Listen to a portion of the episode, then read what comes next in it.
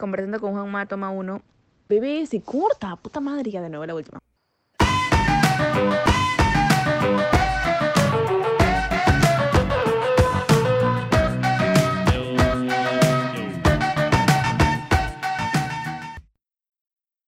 ¿Me escuchas bien? Sí, sí, te escucho perfecto. ¿Qué tal? ¿Cómo has estado? Perfecto. Ha sido, estoy, estoy, estoy, estoy pasando por tiempos un poquito raros por todo, como te, te comentaba, este tema familiar, ¿no? Que, que me he venido, me he venido a España, mis, mis abuelos son bien, o sea, no, ya no son tan jóvenes, ¿no? Pero yo tampoco soy tan joven, yo tengo 35 años eh, mis abuelos ya están bien entrados en sus 80.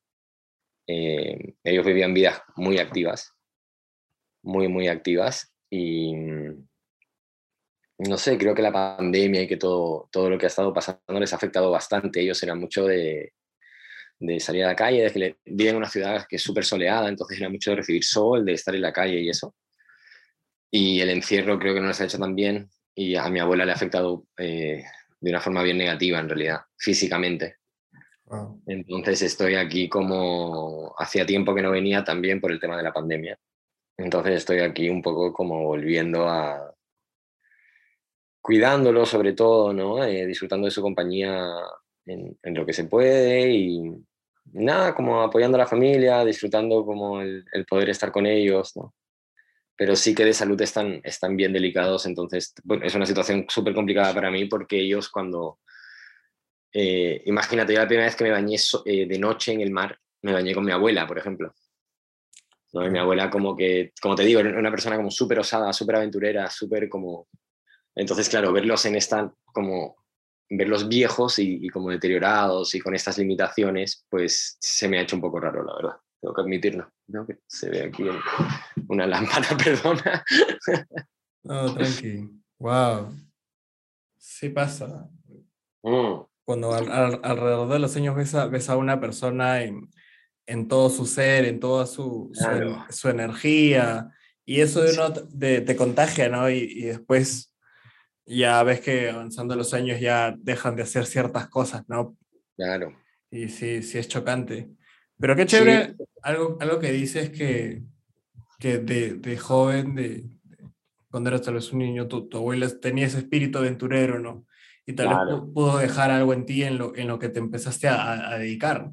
No, definitivamente ellos, eh, muchas cosas que ellos me enseñaron y muchas vivencias que he tenido con ellos han tenido mucha influencia en, en la persona que yo soy hoy en día, ¿no? Yo me crié bastante con mis abuelos y, como te digo, mi pasión por el mar, em, el hecho de querer viajar. Ellos son, ellos son las primeras personas viajeras que yo conocí jamás.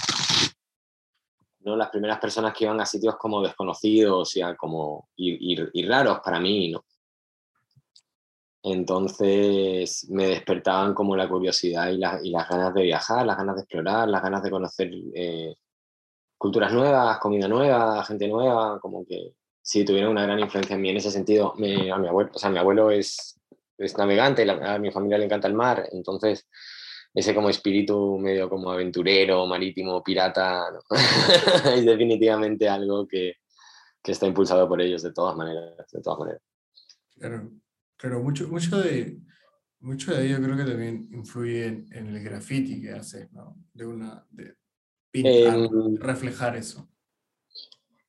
Sí, o sea, yo creo que em, creo que dentro de cuando yo empiezo a pintar, eh, sobre todo cuando era más joven, tenía como una actitud bastante em, como desenfrenada, por decirlo de alguna manera.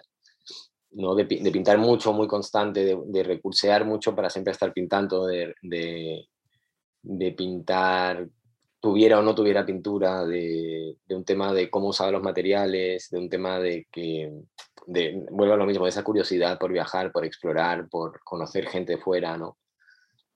Eso es algo que va de como que, que va muy bien con la comunidad del graffiti, ¿no? La comunidad del graffiti es, está muy vinculado a, esto del explorar, conocer tierras nuevas, pintar muros nuevos, ¿no? Eh, entonces, esta actitud que tenían mis abuelos y que, y que hasta cierto punto yo heredé. Bueno, mi, madre también, ¿eh? o sea, no, no, es solo mis abuelos, es algo que yo creo que hasta cierto punto también le inculcaron a mi madre de alguna manera. Y mi madre me lo inculcó a mí, pero creo que, que a mi madre también me tuvo a mí muy joven y ella no, ella no empezó a viajar más o a volver a viajar, no, a viajar más en realidad, hasta que yo ya tenía 11 años, una cosa así.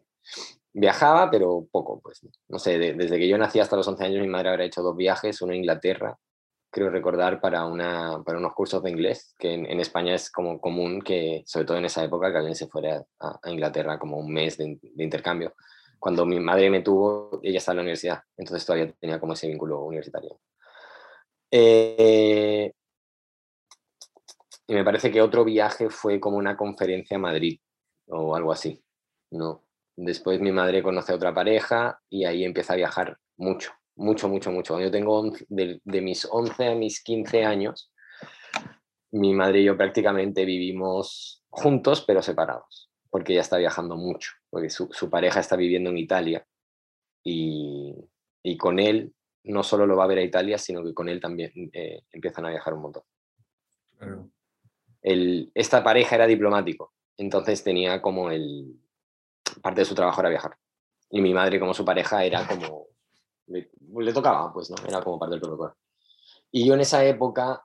Em, es súper loco porque mi vieja em, me manda a Gringolandia con una familia. Yo teniendo 11 años, ¿no? Como bien chiquitito. Entonces, la primera vez me manda cuatro meses, Después al año siguiente me manda como seis meses y ya a los 13 para 14 me manda el año entero. ¿No? Porque... Claro, porque yo siendo un niño tan, tan, tan, tan, pequeño, en realidad, por muy independiente y crecido que estuviera, no podía como fiarme solo. No se suele decir. Y también era una gran oportunidad para mí para poder como eh, perfeccionar mi inglés y, y esto, ¿no? conocer otras culturas, otra gente, eh, nuevas posibilidades. Eh, me enseñó muchísimo. De, yo creo que hasta el día de hoy me ha afectado un montón en, en la forma en que veo la vida, en la forma que, que me comporto, en la forma que me guste cocinar, ponte tú, no sé, ese tipo de cosas. también, o sea, el, el tema de, yo creo que el tema del graffiti que tocabas antes también es, es algo que, puedes hacer en grupo, pero también es muy individual. Entonces, creo que el mudarme eh, a Estados Unidos y eso, me moví al Midwest, no me moví a un sitio para nada como súper interesante, que te diga, no, estaba en Nueva York y no, estaba en un sitio bien aburrido en realidad. Pero sí me enseñó como a, eh, un poco como a, a entretenerme solo, ¿no? mientras que conocí a los amigos y todos, por eso como el skate es un deporte que se practica solo, el graffiti también hasta cierto punto, como tú eres el, dueño, de, bueno, el dueño o el, ejecutor de tu obra, mejor dicho.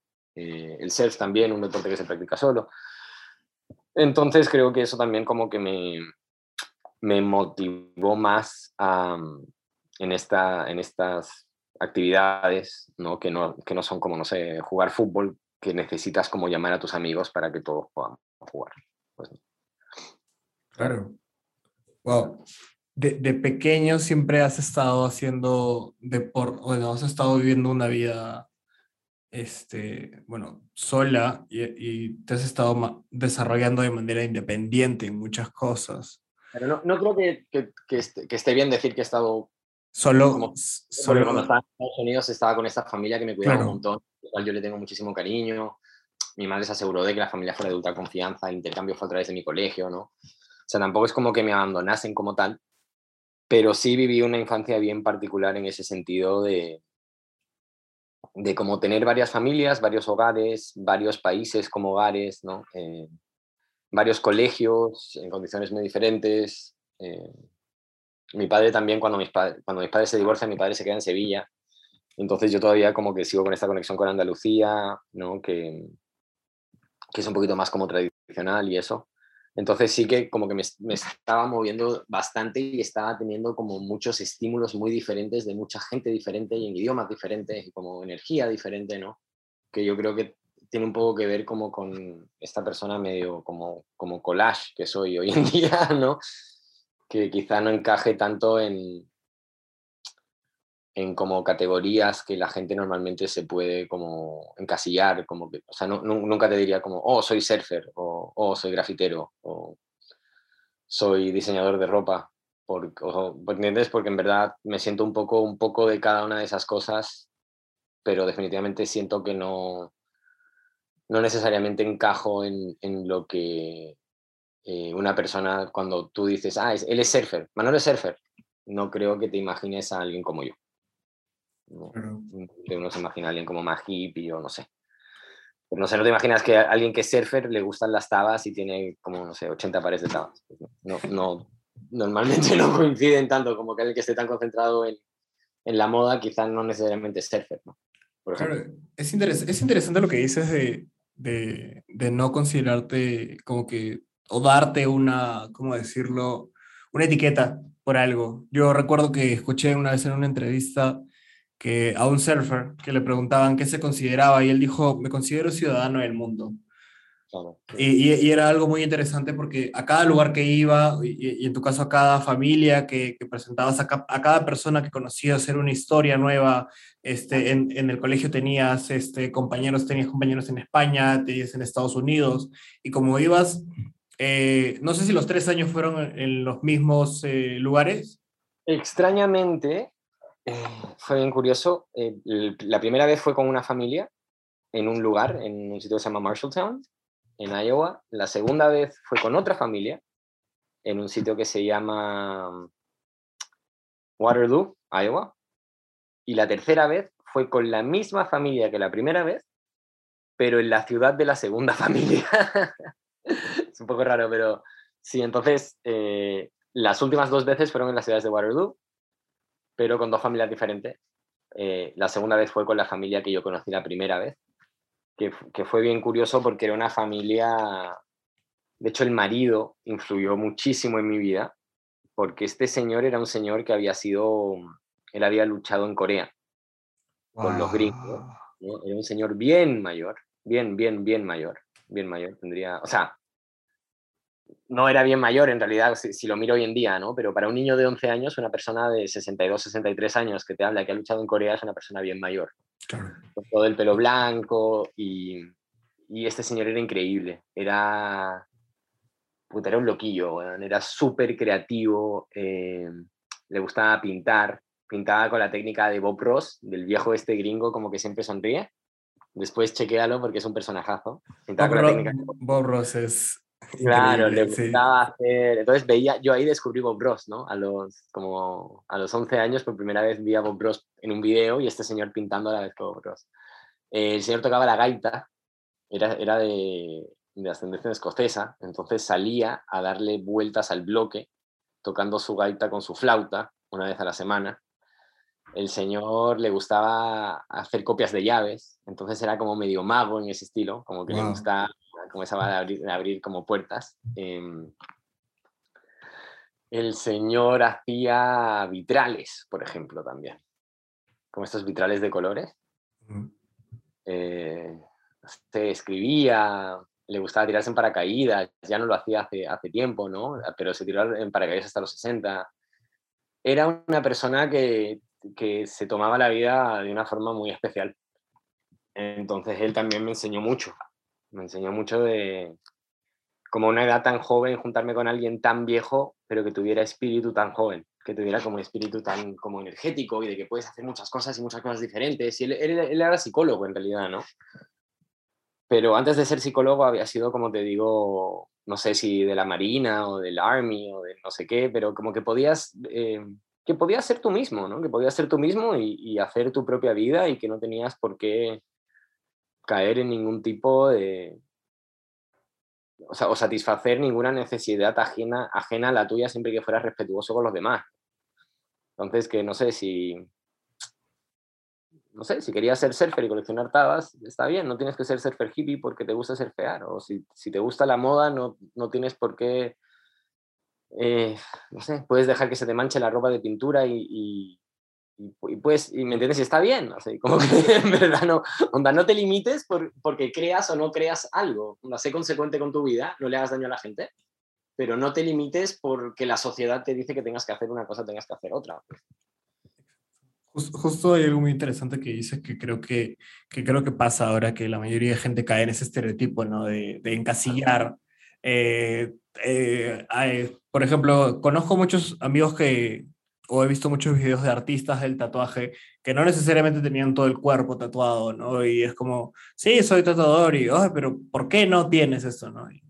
o, o, el eh, hago surf y como que no, no estás tan bronceado o tu cabello no... Por ejemplo.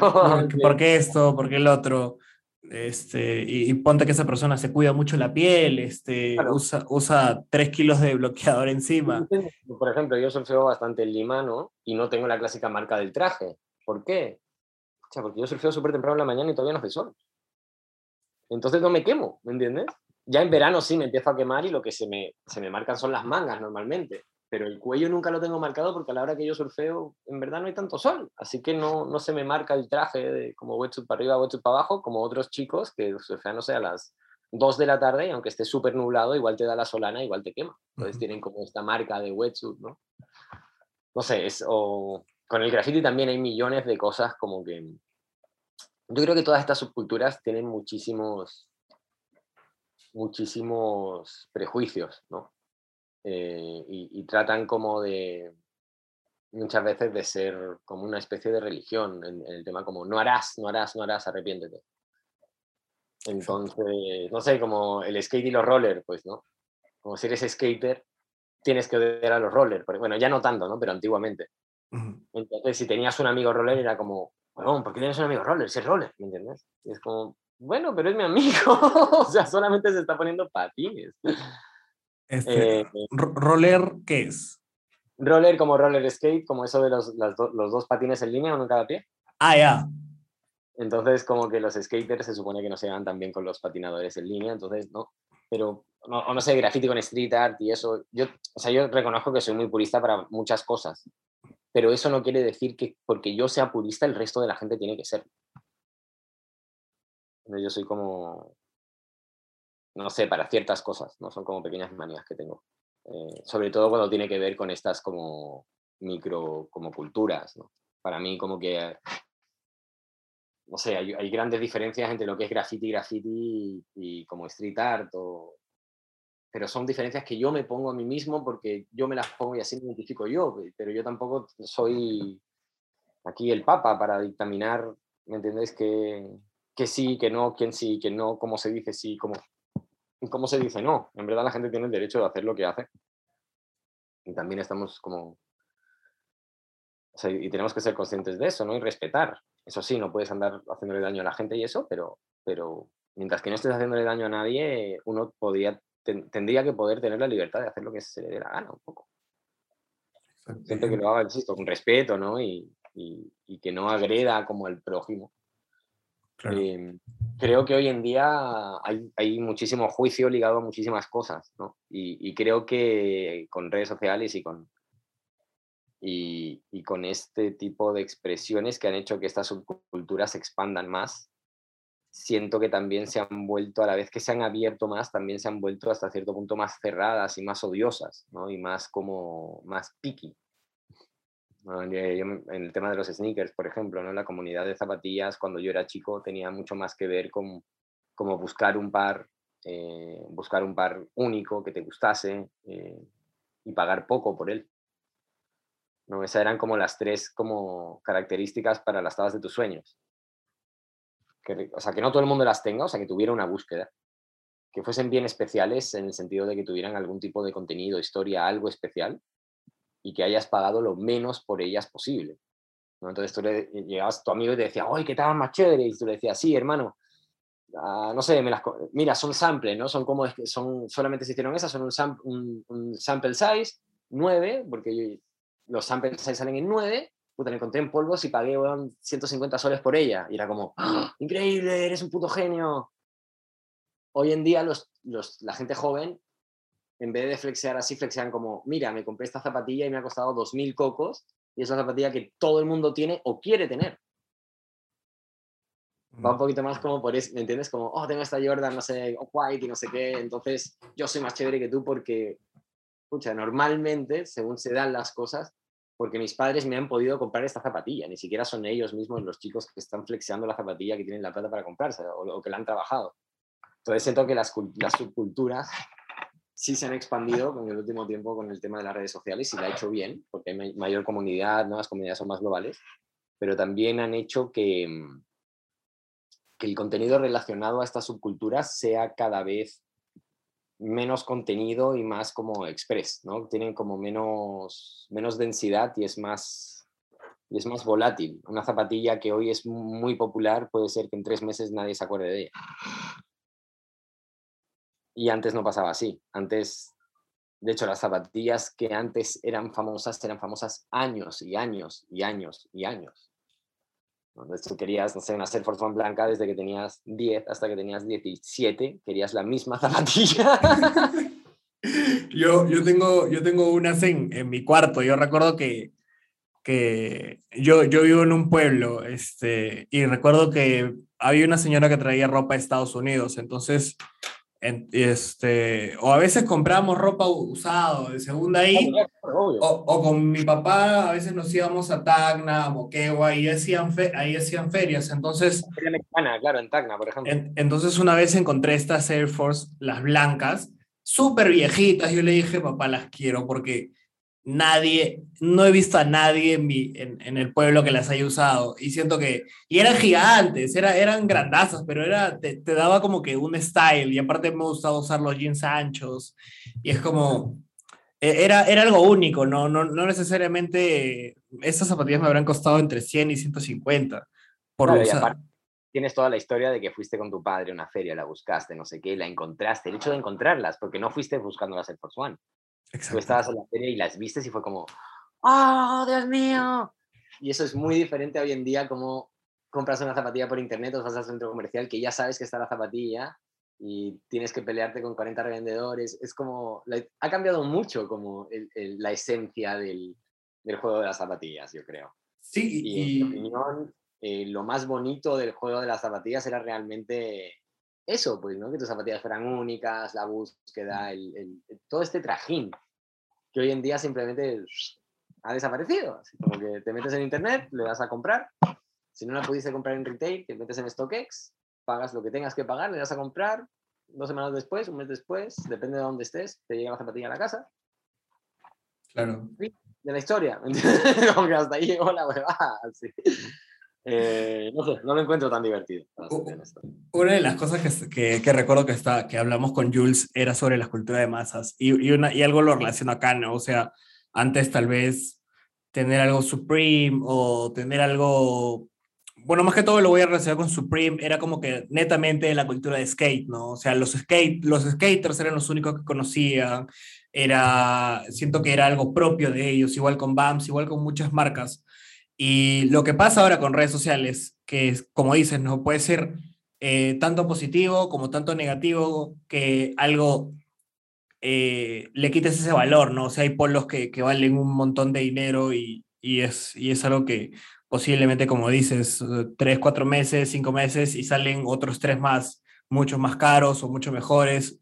Y es como esa, necesidad esa necesidad... ¿no? no sé si mejores, porque... Exacto esa necesidad que, que, le das este, innecesaria, ¿no? Siento que ahora es más comprar, comprar, ya, ya no vas tanto como que por una historia, sino vas por, por conseguir nueva gente, que por un lado está bien darle mayor visibilidad, ¿no? Es, e, es muy bonito cuando algo comienza y, y tú sabes que tienes una historia y le das visibilidad y se puede, pero cuando se vuelve repetitivo y, y entra ese conjunto de, de quitarle la emoción de que alguien venga, como dices, ¿no? El hecho de, de querer una zapatilla por años y conseguirla a un buen precio ahora, literalmente por, estas páginas, ¿eh? a mí me, me, impresiona mucho y digo, wow, yo sinceramente no sé si pagaría por, por unas este, Jordan. La, la, hace poco en Lima, este, yo tenía unas, unas Superstar que recuerdo que se volvieron muy, muy famosas y cuando pasaron de moda la Superstar,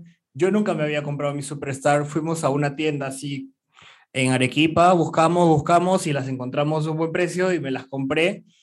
Y esas fueron mis zapatillas y de ahí como que mi papá una vez me llevó a Strata y me compré unas Vans que eran, eran unas súper simples, pero yo es como que dije... Como tipo es auténtico, algo así, como que... Sí, las clásicas, sí, dije como que me quiero quedar con estas y desde ahí es, es, es el único par que tengo, porque para mí como que tiene comodidad, tiene un significado, como que es, es parte de mí, ¿no? Y es como, no, siento que no necesito comprarme otro tipo de zapatillas o... yo el otro día antes de viajar hice un... Esto que hacía la maleta un día antes, ¿no? Porque el día que viajé tenía fotos en la mañana y después, y después viajé, entonces no me iba a dar tiempo a hacer la, la maleta el día, del, el día del viaje. Pero me maleta un par de días antes y estaba buscando qué a traerme, ¿no? Eh, también sabiendo como el contexto de que no, no iba a salir de fiesta ni nada, ¿no? y también con el contexto de que en España las calles son mucho más limpias y hay mucho menos polvo que en, que en Perú, entonces sí podía traerme unas tabas blancas, por ejemplo. ¿no? Porque sabía que me iban a aguantar las tabas blancas, escucha, dos semanas sin tener que limpiarlas sin ningún problema, quizá le, paso un trapo, pero como que no, no me iba a pasar ninguna desgracia a la zapatilla como, como te puede pasar en Lima si te descuidas un segundito. Em, y en este, este orden o esta, esta búsqueda, me di cuenta, se me cayó como una torre de zapatillas de encima y me di cuenta que la situación una vez más es algo que me ha pasado desde pandemia, que he estado como purgando zapatos. Em, yo entré pandemia después de un viaje a Nueva York y llegué como con, no sé, ocho pares de zapatos nuevos o algo así y habían pasado cuatro meses de pandemia y no había usado ninguno. Y me dije como en verdad esto es estúpido. O sea, estoy gastando dinero en zapatos, tengo muchos zapatos, no los uso, no los voy a poder usar en un buen tiempo, solo me tengo que quedar con los zapatos que realmente quiero. Eh, y me puse un límite de 50. Dije, mira, voy a reducir mi colección de 50 pares de zapatos, que sigue siendo una cifra estratosférica, pero que, bueno, por lo menos ya no son tres cifras. ¿no? Y, y, y, calculando que, puta, si me pongo un zapato diferente todos los días, pues mira, con 50 pares son casi dos meses que aguanto. Pero antes la situación era bien estúpida. Como que eh, ya eran muchos, muchos, ¿no? Y entonces empecé a abrir cajas de zapatos para volver a clasificarlos y me di cuenta que los zapatos que a mí me gustan en verdad son tres. Solo tres. ¿Me entiendes? Solo tres. Así, o sea, las siluetas, ¿no? Las siluetas o las categorías de zapatos que a mí me gustan o que yo uso son solo tres. Yo uso Air Max, diferentes zapatillas de la gama Air Max, me gustan varias, pero me gustan las Air Max. ¿No? Em, mira, y si nos poníamos más bestias todavía, lo podemos clasificar en dos zapatos solamente, que es el zapato de correr con la puntera hacia arriba y el zapato de skate. Básico. Chato y gordito. Esos son los dos zapatos que a mí me gustan. Me gustan, como te digo, toda la serie de Air Max, que son todos como con el arribita. Y me gustan las Jordan y las Dunk, que son zapatillas de básquet. O sea, las zapatillas de skate en verdad están inspiradas en las zapatillas de básquet, entonces son, son todas zapatillas de básquet que en verdad tienen esta estética de zapatilla de skate noventero. ¿no? Y aparte ya tengo mis rarezas, tengo como... Me gustan un montón las, eh, las Chucks de Converse, entonces tengo como también como puras rarezas de Chucks. Tengo como, no sé, seis o siete rarezas de Chucks. Pero empecé a analizar como que realmente cuál es el... ¿Qué, qué tiene de virtuoso el coleccionar zapatos? ¿Entiendes? Como, perdón, ¿cuál es el brillo detrás de coleccionar zapatos? Aparte de que te ocupa mucho espacio en tu vida y, y gastas plata, ¿me entiendes? Pero qué, sea, entiendo que a mí me, me, me emanan recuerdos, entiendo que eh, mi madre, al ser madre relativamente soltera, ¿no? Y, joven y universitaria, ella nunca, cuando yo era joven, nunca me pudo comprar las cosas, las zapatillas que yo quería.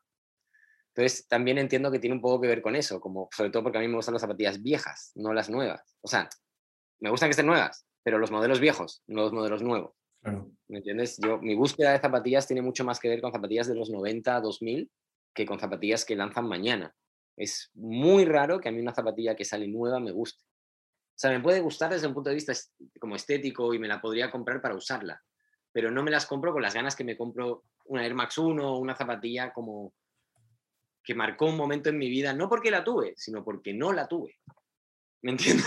es a lo que voy. Claro como las Doc Martins o las Samba, o sea, mi, pensamiento de las salidas Samba tiene mucho que ver con que cuando yo era chico, en España se juega mucho fútbol sala. Entonces, yo quería tener una samba, que era como la máxima zapatilla de fútbol sala. Y, en verdad a mí me compraba mi vieja zapatillas en el supermercado. Entonces nunca me pude acercar a una samba como por, eh, por cuenta propia, ¿no? Eh, y hoy en día, en el momento que, que, he empezado a tener acceso a, a través de mi trabajo a más dinero y a, a zapatillas, como que he ido recopilando ¿no? estas zapatillas que yo quería cuando era chico. Entonces, sí, esta pandemia también me ha hecho pensar muchísimo en eso, ¿no? Que me encantan los zapatos, me encanta la historia que hay detrás de los zapatos, me encanta como lo que significa el zapato históricamente en el momento y lo que representó. Me encantan las subculturas detrás de los zapatos, aunque hay muchas subculturas ligadas a ciertos zapatos. Pero me estoy dando cuenta que quizá en lo que soy yo personalmente no tengo esa necesidad que tenía hace varios años de tener un, un millón de zapatos. Porque hubo un momento que, que, sí, que mi enfoque era quizá como en, en, tener más pares, en que me gustaba uno y, y ¿me entiendes? Me gustaba y me gustaba y me gustaba y, y, ni y había un punto que ni siquiera pensaba realmente que me estaba, que como ¿por qué te lo vas a comprar en otro color si ya tienes, si, si las tienes en blanco con negro, ¿realmente las necesitas en negro con negro? Algunas sí, otras no, pues, pero cuando era más chico y sobre todo cuando, cuando estaba trabajando con Nike, que tenía más acceso a, zapatillas. Em, y bueno, a raíz de la, de la, pandemia he regalado un montón de zapatillas y he vendido bastantes zapatillas también. Pero sí, eh, creo que, que cada vez me estoy volviendo más consciente con mis compras, lo cual no quiere decir que necesariamente esté buscando productos como eh, más baratos, sino que estoy buscando mejores productos y tener menos productos cada vez, en lo que es yo personalmente. Como tener menos cosas y que me gusten más. Exacto, el, el valor nostalgia que le das, ¿no? O sea, y, y, también algo que, que a mí es lo que me gusta, es como comprarme cierto tipo de zapatos y, y saber en qué ámbitos más o menos me voy a manejar y, que sé que me van a durar, ¿no?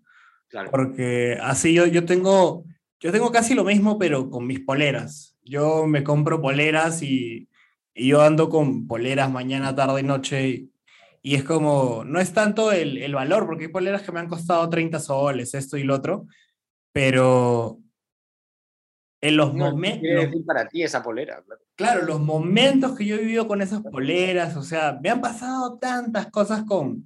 Tengo una polera amarilla que, que es como, siento que es, es mi, mi, mi, polera favorita, o sea, eso, siento que esa polera cada vez que, que, que, fumaba me acompañaba, estaba conmigo. Es como que es un valor, este, es el valor sentimental que uno le da a veces a, a, los objetos, ¿no? Y, y cuando es, cuando va, este, trasciende mucho más allá de tal vez comprarte la cosa más cara, lo esto y lo otro, es, es las historias, ¿no? Y, y ya, lo que, ya lo que tú decías que, que, que, me gustó un montón era que yo de pequeño, yo de chivolo tampoco no, no tenía acceso a, a, digamos, a zapatillas que me gustaban, que mis amigos compraban, esto de fútbol y lo otro, y como que cuando fui avanzando, cuando fui creciendo, este, no tanto de comprarme, pero sí me pude dar ciertas libertades, como algo que siempre hacía antes de, empezar a trabajar era iba a la tienda Adidas y siempre veía los polos, esto y lo otro, y era una oportunidad que para mí fue como que un gran logro, fui y compré, ¿no? Es como que mi primer par de... Eh, me compré este polo que lo, he querido desde hace cinco años, y ni siquiera era... Sí, y, ese, y ese valor, ¿no? Y es, es, y es el único polo que tengo de Adidas. Pero es como... No, pero ese es el verdadero feeling como que, que yo siento que es un poquito, o sea, creo que es comprendido perfectamente a lo que ibas. Porque es eso, es realmente eso, ¿no? Es como, no tiene que ver con el polo en sí, con la, o sea, tiene que ver con ese momento, ¿no? A mí me pasó algo bien parecido. Hay, ciert, hay como ciertos momentos que yo recuerdo con, ese tipo de amor. Cuando me compré mi primera tabla de surf, yo hasta que no tuve como 22 años, nunca tuve una tabla de surf nueva, güey. Siempre tuve tablas de segunda mano. Claro. Entonces yo en el momento que me compré mi primera tabla fue como, ah, mierda, esa tabla es mía y es nueva, así, de, paquete, nueva, blanquita, no, no tiene pisadas, no está reparada, no, nada, esta está nueva de paquete. Así, ¿no? y, y, es algo que yo recuerdo con, como con demasiado cariño. Y hay ciertas zapatillas que lo mismo. Hace poco, después de, puedo decir que desde que tenía siete años quería un par de Air Max 1 y hace poco las conseguí y cuando llegaron a mi casa no sabía qué hacer con las zapatillas. me, daban ganas de, ponerla en el mueble. como que no, no, me las he probado, hasta el día de hoy no me las he probado. Las he sacado de la caja, las he mirado un huevo, les he sacado fotos, pero no me las he puesto todavía. Eh, y, claro, ¿por qué? Porque para mí esa zapatilla no tiene que ver con la zapatilla, en realidad tiene que ver como con, con ese momento cuando yo era chico y llegué como primer día del colegio, mi mejor amigo las tenía y nos, y, nos pusimos a correr, eh, porque queríamos correr tan rápido como Goku que desaparecía, y él tenía como estas zapatillas, que tenían aire y como la puntera doblada para correr hiper rápido. Él igual corría más lento que yo, pero puta, sus zapatillas me impactaron tanto que fue como, yo necesito esas zapatillas. Y llegué a mi casa y le dije a mi madre, mamá, quiero unas zapatillas que tengan la puntita así. Y mi madre fue al supermercado y me compró una zapatilla con la puntita. Entonces, ¿Me entiendes? Era como... Y, y, siempre se me quedaron así como grabadas en la cabeza, ¿no? Y también porque los colores son súper particulares. Y cuando por fin, después de años, después de haber trabajado con Nike mil veces, haber hecho Air Max Day, haber trabajado con Nike en Chile, en Perú, haber bla, bla, bla, bla, bla, bla, y nunca haber tenido la oportunidad de comprar las zapatillas, eh, puta, aparecieron en un, sigo como un reseller neoyorquino que el chico las estaba vendiendo y tenía un amigo en Nueva York que le dije, bueno, me tienes que hacer este favor, por favor. Háblale a este por WhatsApp y dile que quieres estas zapatillas. Y me las manda. y mi amigo me dijo, ya normal. y el chico, puta, me, como que hizo el contacto, le, le escribí, le dije, bueno, esas de Max 1, guárdalas, por favor. Te va a escribir un amigo mío y te las va a comprar. Dicho y hecho, y me consiguió las tabas. Igual hubiera sido increíble poderme, poderme las haber encontrado físicamente, pero igual fue como cuando me llegaron, sentí como esto que no sentía hace muchísimo, como sentí esa nostalgia de niño, ¿no? Que, que es bien especial, pues. Exacto. Que bien especial. Bueno, con los skates de Mormon me pasó un poquito parecido. Ahora para, para que Ñual hemos sacado skates. Y yo nunca tuve un skate nuevo tampoco. Nunca tuve como un, un, un setup nuevo entero. Como tabla, tracks, ruedas, bearings, todo nuevo. Nunca. Y, siempre eran tablas de amigos o tal, como tablas heredadas amigos auspiciados que me, prestaban, que me, que me regalaban sus tablas o yo se las compraba más baratas o cosas así. Entonces, el haber como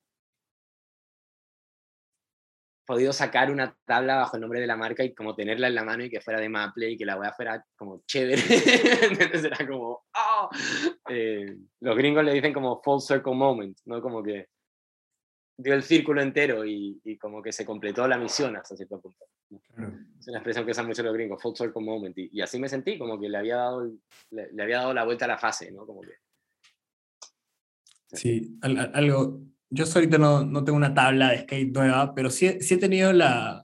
Cuando yo me traje mi tabla de, de Arequipa, este, los tracks estaban demasiado viejos, las llantas estaban horribles, y fue para mí, o sea, sí me gastó un montón de plata, pero cambiarle todo el, el, todos los tracks, las llantas, los rodajes, los pernos, para mí fue...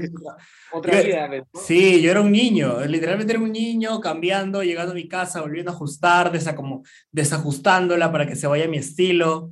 Y era como, me, me encantaba, era algo que, que, yo había, que yo había armado y era algo, desde los 15 años tengo esa tabla, más o menos. Y ahorita tengo 21, con 6, años he tenido la tabla conmigo.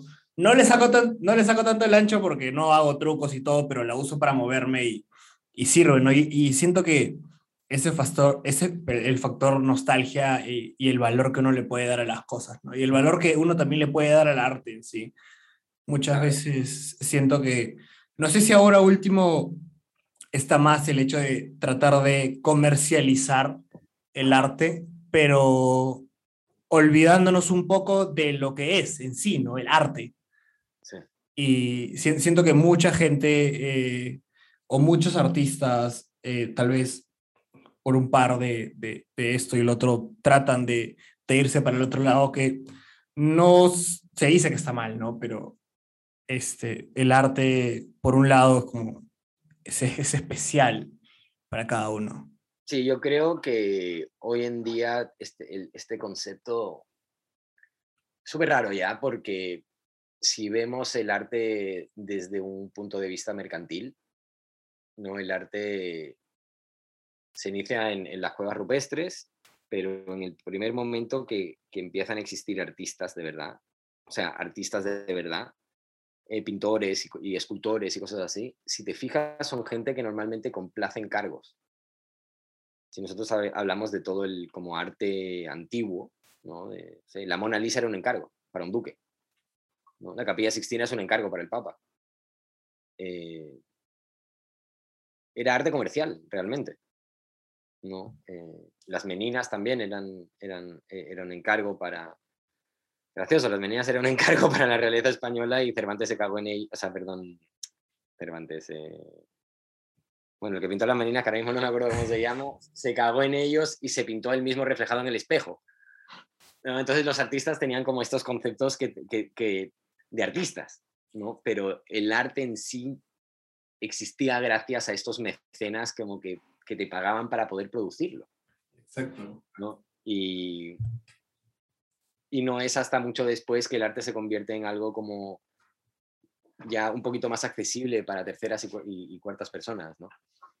Un segundo que ha, que abierto mi abuelo. Dame un segundo que voy a volver a cerrar la puerta y poner el... Ah,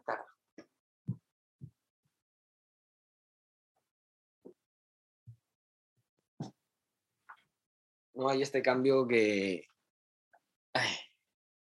que el arte se empieza, y, puede ser incluso, puede ser hasta ya mucho, mucho después, eh, y se puede decir como que Warhol ya lo, lo, explotó con el arte pop, ¿no? Y con, y con esta nueva forma como de ver el arte que fuera comercial para ya todo el mundo más accesible, ¿no? Eh, Keith pintando en, en, el subte y, y, y, dejando que el arte se vea ya afuera de las galerías, ¿no? Los mismos grafiteros, Em, pero siento que hoy en día lo que es arte se ha, se ha transgiversado la palabra como en exceso. ¿no? Y, creo que hay muchas cosas que se consideran arte que no son arte y muchas cosas que no se consideran arte que sí son arte. Por decirlo de, alguna manera. Eh, en Andalucía, en la parte de España que yo soy, eh, la palabra arte muchas veces es usada para describir a una persona. Se dice, esa persona tiene mucho arte. Y no necesariamente son ni pintores, ni escultores, ni músicos. Se refiere a gente que tiene arte en la forma que, se, camina por la vida.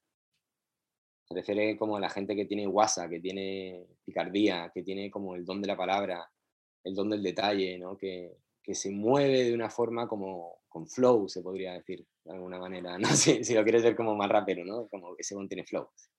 No necesariamente quiere decir que cante con flow, sí quiere decir que es una persona que se mueve con mucho arte, que, que, que, que se expresa de una forma artística, ¿no? Entonces, para mí yo creo que el arte es un poquito más eso que aceptar, no sé, como hace poco que hubo esta súper controversia sobre el artista que aceptó no sé cuántos mil dólares, 85 mil dólares, me parece, de un museo, y entregó dos cuadros en blanco que, y la obra se llama como en, Get the Money and Run, una cosa así como coger la plata y En Dinamarca, si no me equivoco, pero es por ahí, sí. Eso, eso, no sé si es tanto arte, ¿me entiendes? Eso no sé si es tanto arte. Y al igual que quizá no considero a gente como... Abuelo, ¿qué haces?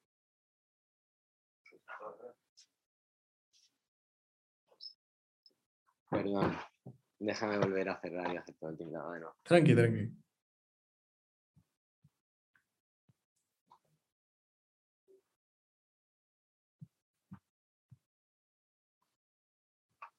Em, bueno, como te decía, no, no, no, sé si necesariamente el arte hoy en día, sobre todo con todo este rollo de los NFTs también, si empezamos a hablar como del arte digital, el NFT y, que eso es considerado, considerado, arte digital. Porque tengas este archivo que se cautiza como en la pseudo, como bolsa de criptomoneda global, ¿no? O sea, em, no sé, no, no, sé si eso lo consideraría arte o lo consideraría como una nueva, un nuevo formato de negocio em, creativo, ¿no? Pero no, no sé si, si lo describiría como arte. ¿no? Igual yo, por ejemplo, eh, Bansky considero que muchas de las cosas que él hace, que no sé si las consideraría arte.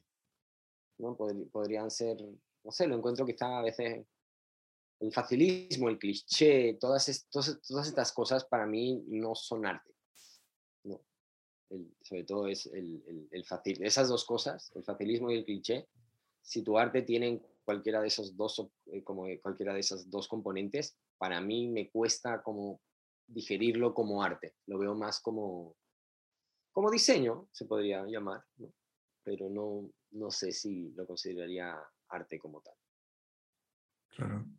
Yo creo que la gran diferencia entre, entre el arte y el diseño es que el diseño normalmente tiene un propósito y el arte no lo tiene, como un propósito conciso. Y el arte no necesariamente lo tiene. Entonces, si, si, si al fin y al cabo lo que estás vendiendo es un producto, yo creo que estás más cerca de estar vendiendo un diseño ¿no? que, que de estar como haciendo tu arte, por decirlo de alguna manera. O un concepto. Siento que, siento que Bansky este, tenía una de sus obras que la vendieron en no sé cuántos millones y se, se autodestruyó. Entonces, a veces siento que con muchos de esos artistas que a veces uno ve y dice como, por ejemplo, el plátano con, con la cinta también. Entonces, este, ¿qué, es arte y qué, y qué no es arte? Y, y, y, siento que entras en esta discusión porque el artista te puede decir, no, pero es, es un símbolo de protesta. Este, es una crítica, ¿no? Y, por eso digo, no dudo que sea una crítica.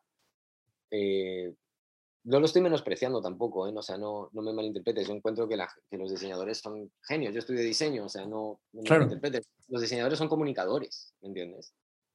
Los artistas son como. Em, no sé, como, como ríos. es, es, bien diferente, ¿no? Los artistas son como ríos que, por los cuales fluyen ideas y los diseñadores son como dardos que tienen un objetivo, ¿entiendes? Que tienen como un fin. El fin del arte no es, no, el arte solo existe, encuentro yo. Suena súper hippie, ¿no? El arte solo existe. pero sí siento un poco eso, como que el arte es, algo más expresivo y el diseño es algo más intencionado. Entonces, creo que hoy en día es esos, eh, que, quizá tampoco está mal, ¿no? Pero son dos, dos términos que se confunden bastante entre ellos.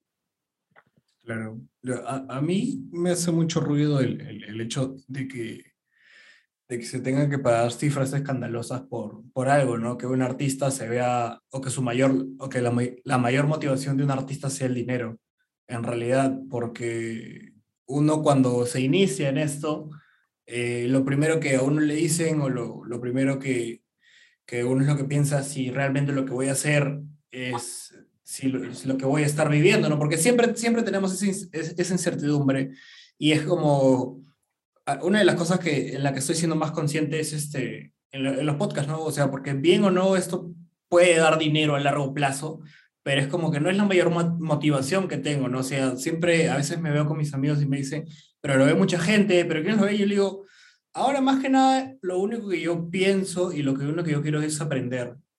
Es aprender de todas las personas que, que invito, de saber sus puntos de vista.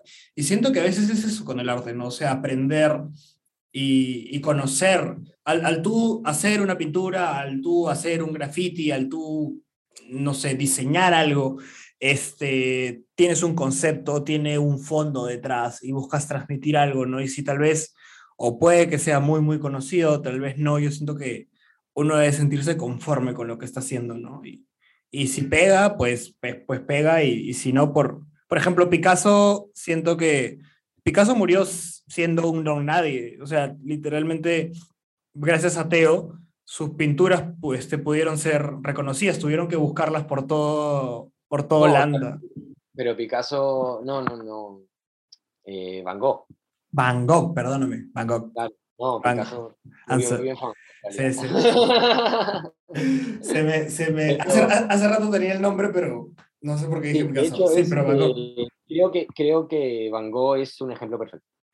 Porque él es una persona que transmitía a través de su pintura, netamente, ¿no? y, transmitía lo que él deseaba y no, no era obvio al, al, al, transmitir. ¿no? pintaba un campo lleno de girasoles. Así de simple. ¿no? ¿Y, ¿Y qué habla de un cuadro de Van No habla que sean los girasoles realmente. habla cómo los ha pintado. La gestualidad de su obra, por lo menos a mí lo que más me habla de Van Gogh es eso, es como su pincelada eh, súper brusca eh, y siempre direccionada, aunque de forma muy brusca, creen estas imágenes, que parezca que están en movimiento. Entonces, para mí eso de Van Gogh es, pero seguramente para ti es otra cosa. Y eso es lo bonito del arte. ¿no? Por eso te digo que no tiene como un propósito como neto, que no es como... A, mí el graffiti yo creo que lo que...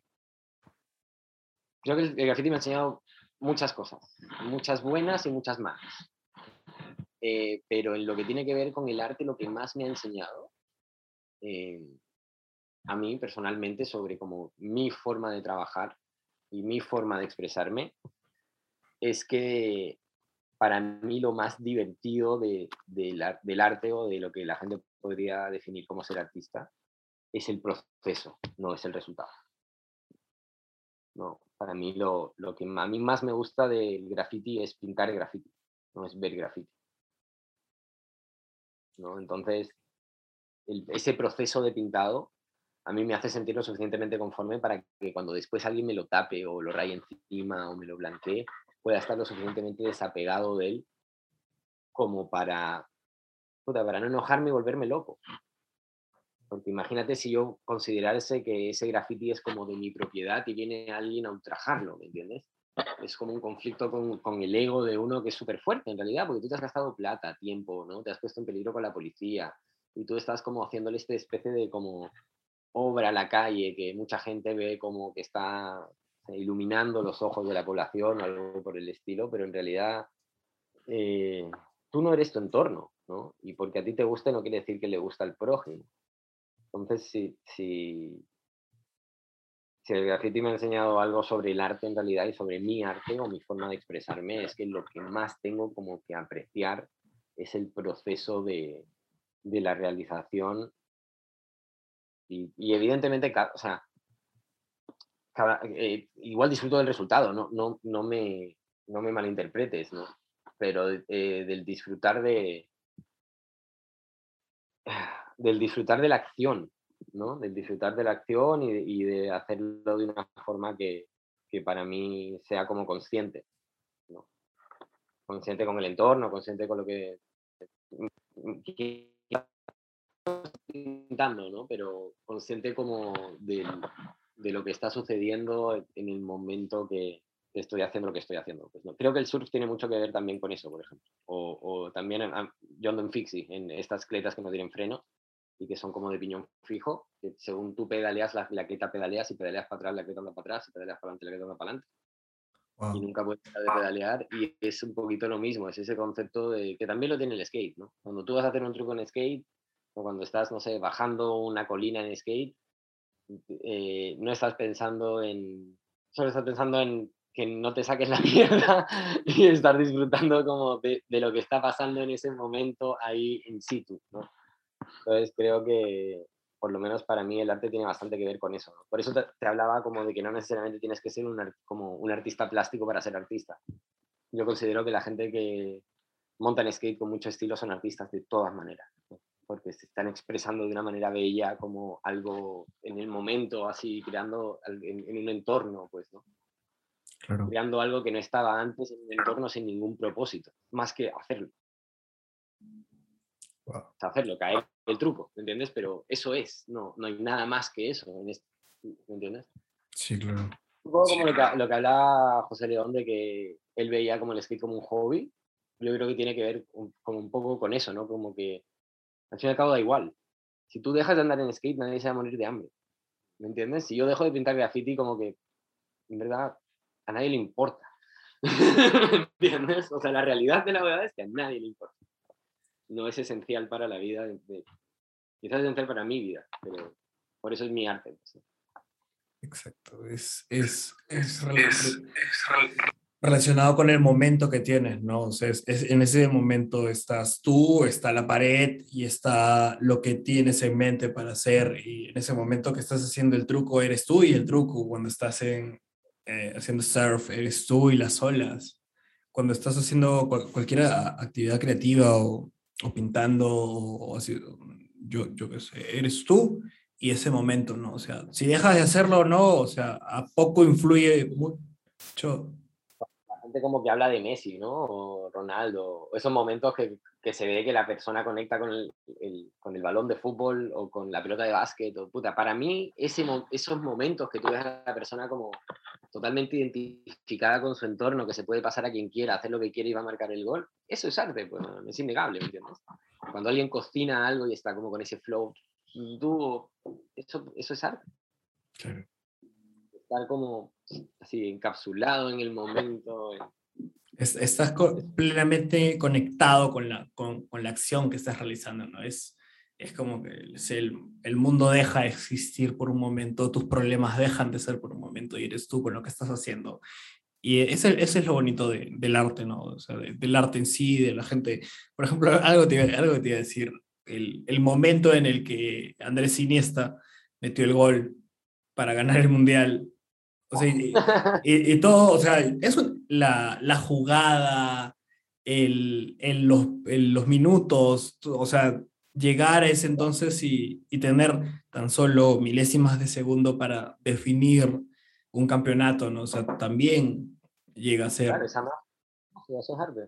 Y es curioso porque lo que lo hace arte es que la gente se dé cuenta de ello. Pues. Lo que te hace un artista famoso es que la gente se dé cuenta de tu arte. Pero tu arte tiene que seguir siendo, en mi opinión, para, para seguir siendo artista y no convertirte como en, en un diseñador o, un futbolista o en un...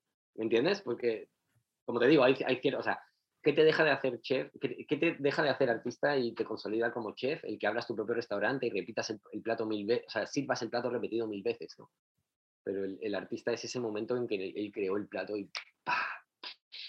le voló la cabeza a alguien que lo probó, ¿no? Entonces, em, no, no considero que todos los futbolistas sean artistas, no considero que todos los grafiteros sean artistas, no considero que todos los artistas sean artistas creo que el ser artista tiene, que, tiene como ciertas características que tienen que ver como con la magia y con que la otra gente reconozca tu arte, quizá no por lo que tú lo, lo reconoces, pero que puedan interpretarlo también a su manera y, que causes algo en terceras personas, eh, es, parte de ese arte.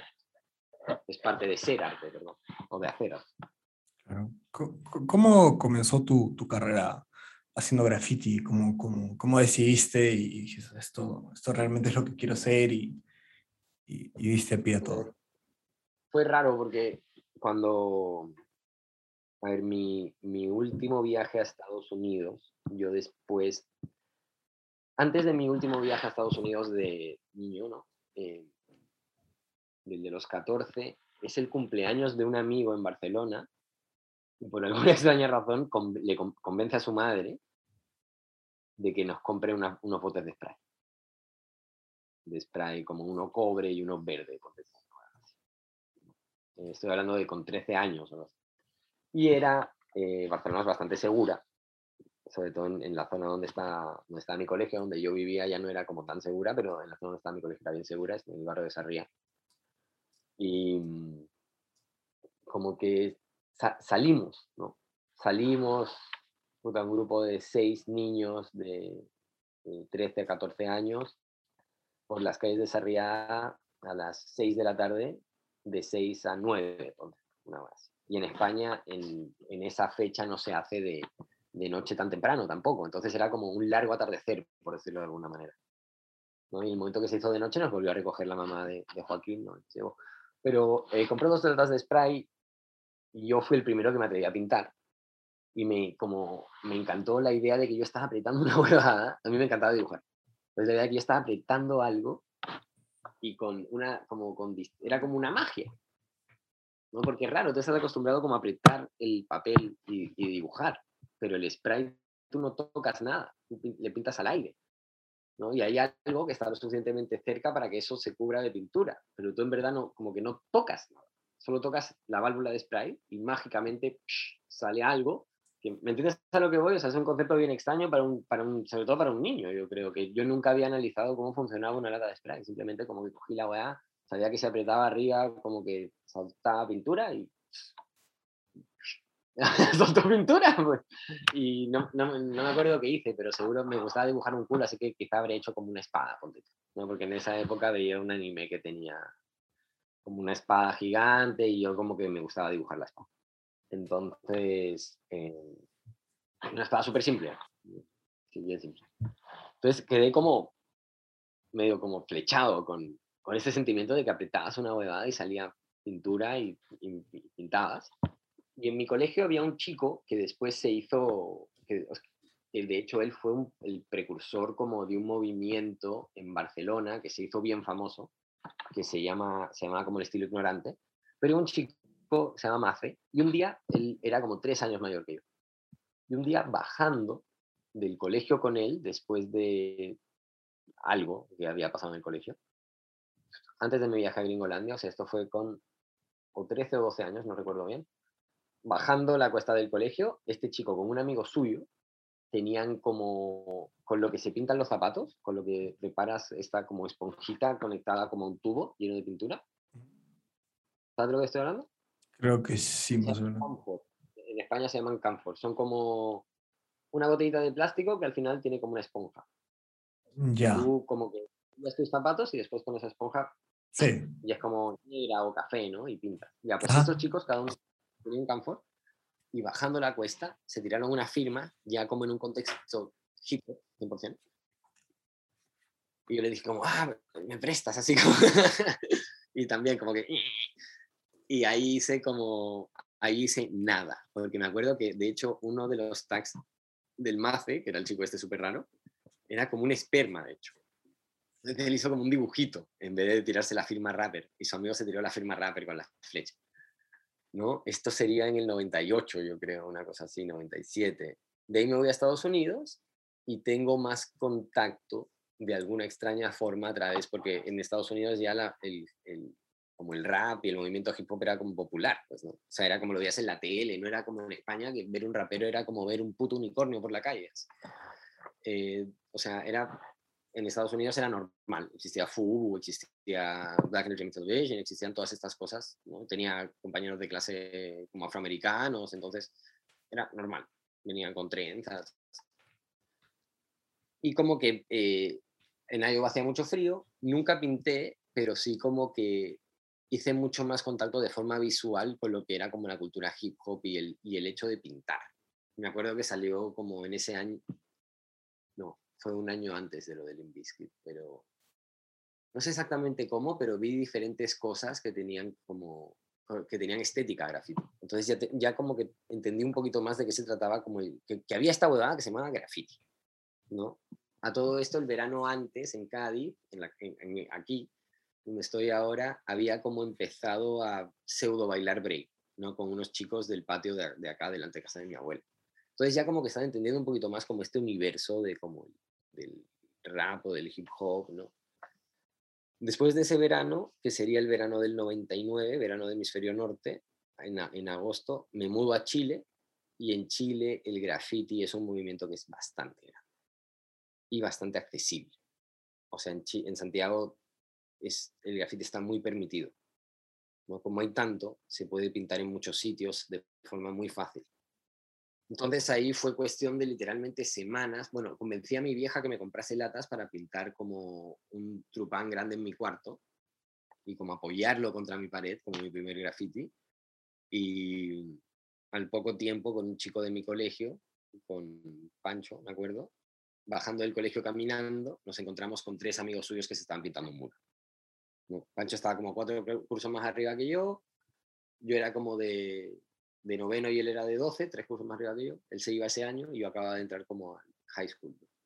Y, y ahí conocí a estos dos personajes y como que me abrieron las puertas al mundo del graffiti. Aparte, estos dos chicos no, no eran como los típicos grafiteros raperos, eran bien raros para pintar. Pintaban ah, súper chévere, pero con estilos bien particulares. Pintaban más personajes que letras y eso. Entonces como que igual yo al toque como que empecé a como pintar en la calle un poco, no, no con una aspiración tan rapera, sino con una aspiración más creativa, por decirlo de alguna manera. Y como bien como psicodélica y extraña. Pintaba un dinosaurito, ese era como mi tag, hacía como un dinosaurio y un pollo como parecido al pollo de Milan Collin, de la banda esta de punk. No hacía un pollo bien parecido así. muy simple de una línea y el dinosaurito también de una línea. Entonces, nada, yo creo que el graffiti al Chile ser tan permisivo me, como que me dio muchas libertades y me hizo como... Mm, no sé, me lo hizo pasármelo muy bien en realidad y me hizo sentirme muy creativo y me hizo como eh, enamorarme un poco de, como, lo que te comentaba, ¿no? Como de toda la experiencia del, estar en la calle, del estar pintando, del poder eh, conversar con gente, del que la gente reaccionara a, como al tú estar allá, al, no sé, como toda esa vivencia, el viajar, como los contactos y aparte el, el poder como eh, centrarte en algo que te, que, que, estás libre, ¿no? O sea, yo igual como que nosotros nos tomábamos el pintar graffiti como cualquiera se toma una profesión, o sea, pintábamos todo el santo día, era ridículo. Como un momento de, como de apogeo con mi crew que pintábamos literalmente todos los días, éramos la crew más activa de graffiti en Santiago con muchísima diferencia. Eh, y, me hacía sentirme súper bien, como súper creativo, como, no sé, era algo como que me motivaba mucho. Entonces, yo cuando salgo del colegio entro a estudiar humanidades porque quiero ser periodista.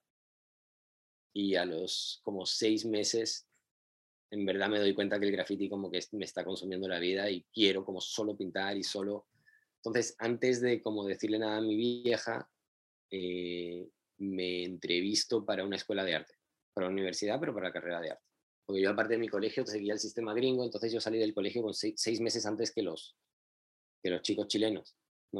Eh, entonces hice esos seis meses de humanidades, vino verano, ¿no? yo empecé como a mitad de un semestre en humanidades, empecé como en julio, ponte tú, y para cuando iba verano, yo ya como que no estaba tan interesado en ir a la universidad, para serte honesto, fui a otra universidad, a una universidad de, como te digo, de arte, que iban varios amigos míos, y di la prueba como de admisión por talento, sin decirle a mi vieja, y quedé. Entonces, como que para Navidad, le dije, como en esa fecha, le dije a mi vieja, como, oye, mamá, onda, quiero dejar la U. Mi vieja, onda, estás huevón, imposible. ¿No? yo siempre como así, manchado de pintura, un desdán. Como, mamá, quiero dejar la U.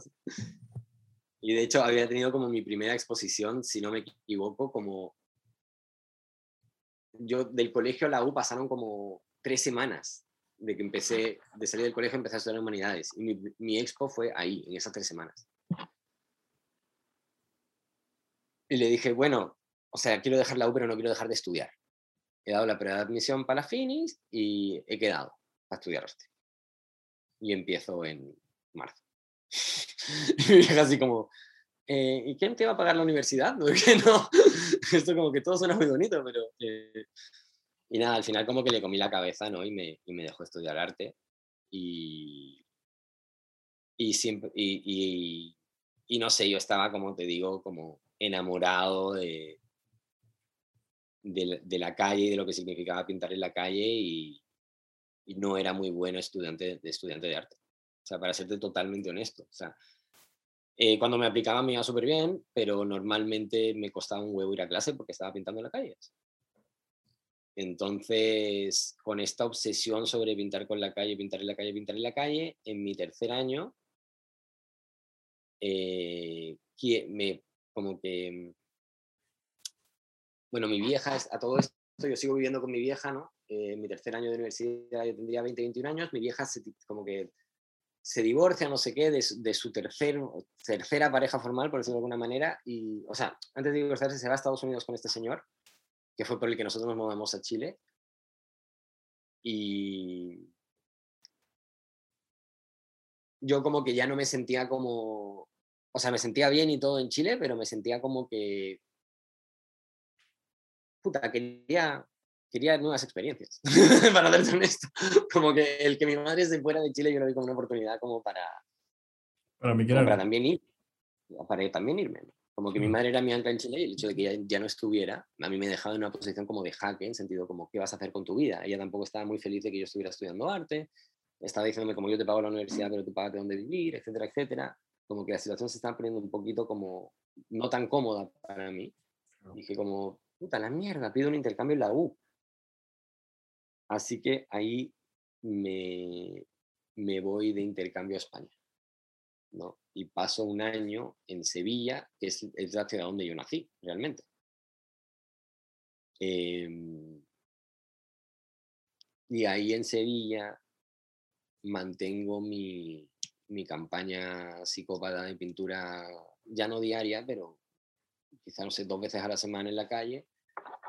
Em, eh, empiezo a ir a la U, pero tengo bastantes pocos ramos, tengo como tres o cuatro clases que logro como repartir entre martes y jueves. Entonces tenía menos días clases que, que, que días, que días libres. Estoy viviendo con mi tío, que mi tío y yo siempre hemos sido muy, muy, muy, muy cercanos. ¿no? Él vivió una temporada conmigo en Barcelona, yo con él en Barcelona, o sea, no sé cómo decir porque era bien chico, pero él de hecho fue como la influencia para que yo empezara a surfear. Él cuando él surfeaba desde que tenía como 15, 16 años. Em, entonces me acoge, mi, o sea, me, voy a vivir con mi tío, la universidad en España es, es bien barata, ¿no? Y mi madre me apoya con un, con un poco de plata como mensual. Y, y ahí conozco un montón de gente del mundo del graffiti. Yo al haber vivido en Barcelona viajo varias veces a Barcelona, conozco a más gente como ya del mundo del graffiti de, como europeo. ¿no? Y me doy un poco cuenta que no me hace tanto sentido como ser como esta, esta, este pensamiento que yo tenía de ser como artista no me hacía tanto sentido como a nivel eh, como económico, de, como, como, de posibilidades, ¿no? De, como a corto, a corto plazo sobre todo. Em, mi madre esto pasa durante un año, en el cual mi vieja como se termina eh, divorciando de este señor y vuelve a Chile. Y yo ahí eh, le planteo a mi vieja el volver a Chile a estudiar diseño gráfico. No, como al terminar mi año de universidad en, en, España, vuelvo en, en como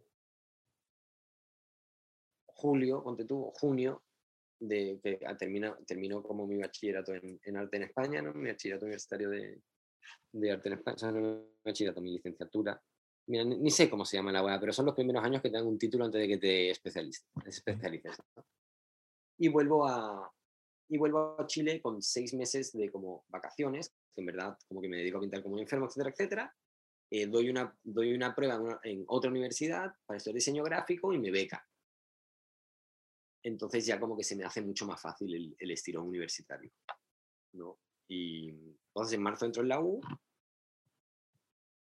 y, y sigo pintando como un enfermo, pero de vuelta ya en Chile y con como otro tipo de, de proyecciones en mi cabeza ya como de, de mover las cosas como un poquito más en serio y no tanto como por inercia. ¿no? Como empezar a hacer un poco de ropa, ¿no? Empezar a hacer de, eh, diseño para marcas, eh, teníamos una revista con unos chicos, entonces como desarrollarla más, ¿no? Eh, crear como un blog de la revista, ¿no? Que se llama Grafito. Grafito este año cumple, me parece que son 12 o 13 años ya.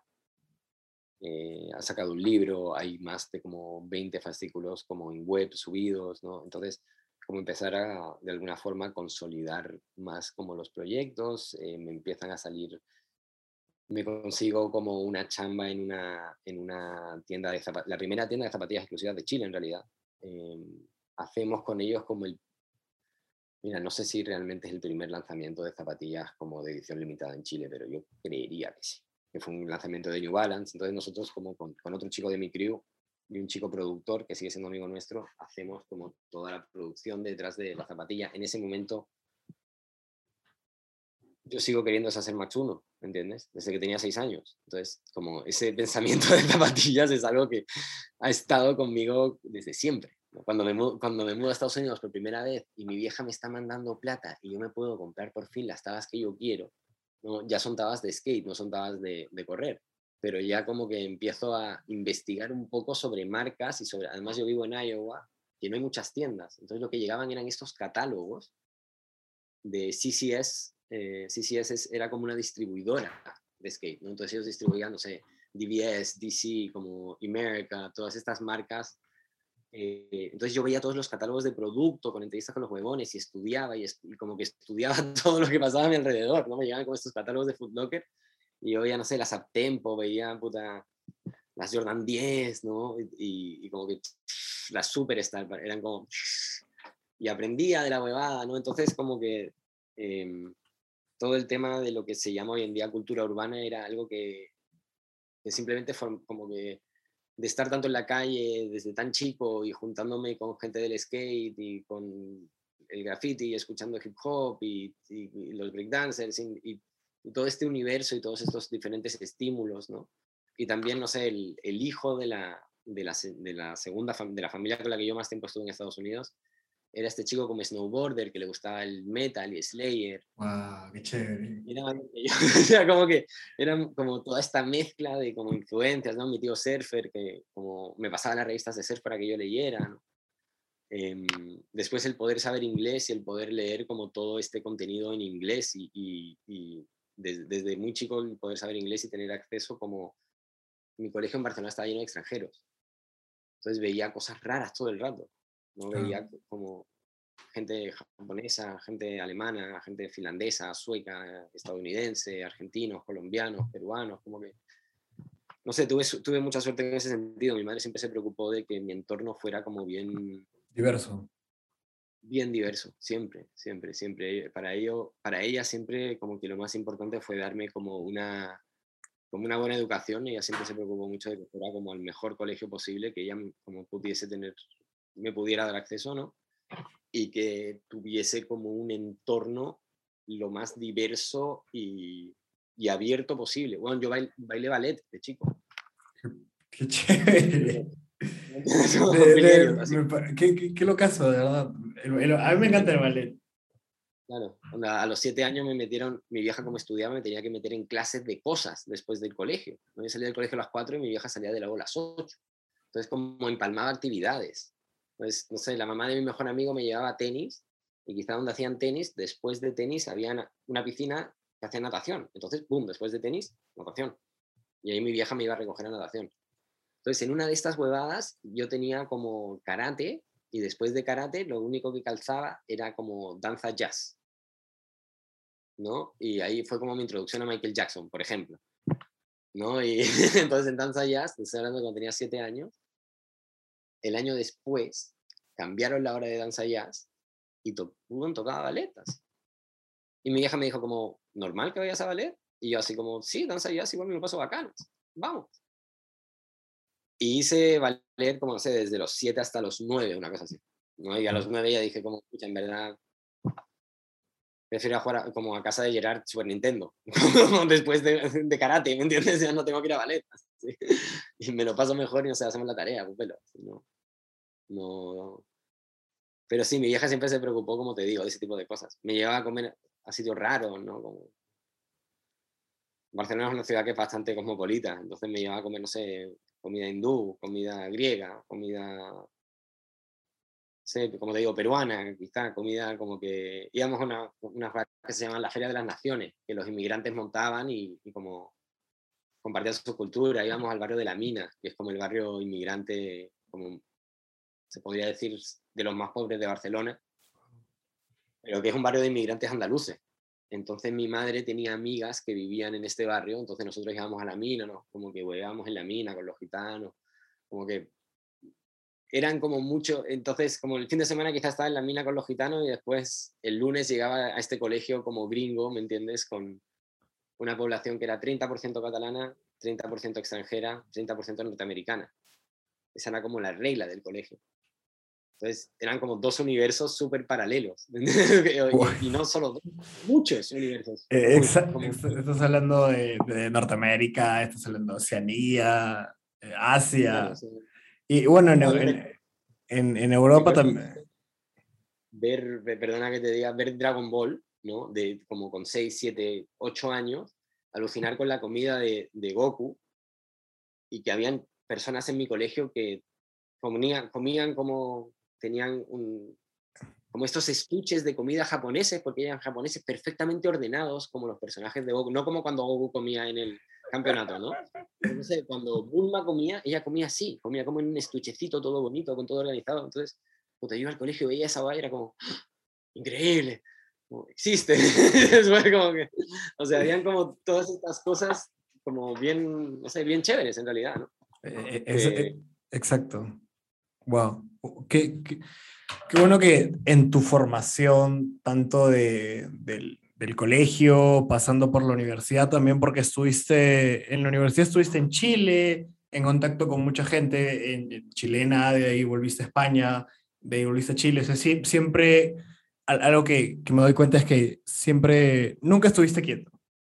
Y aprendiste de, de, diversas, de diversas culturas y, y yo siento que es, eso es lo bonito del mundo, ¿no? O sea, poder este, poder aprender de, otros, ¿no? O sea, así como dices, este, poder ver, eh, estabas en un momento de recreo, veías, este, o tenías esa duda de cómo comían los japoneses, los veías y es como, ah, ya, así es más o menos, y, y por ahí la gente que es de, Latinoamérica, de Norteamérica, poder ver eso, y, ah, ya, así, así piensan, así viven, y que ellos puedan aprender de ti, relacionarse contigo, que tu mamá te haya podido llevar a estos lugares gitanos y poder conocer gente, ¿no? O sea, yo creo que la, somos un país, bueno, somos un mundo, estamos en un mundo donde ya el, el esto de, donde todas las razas este, están, todo, todos estamos en todos lados y o siento que ya no hay como que... Y, no solo, y no solo de forma presencial, también como a través de las redes, ¿no? Como que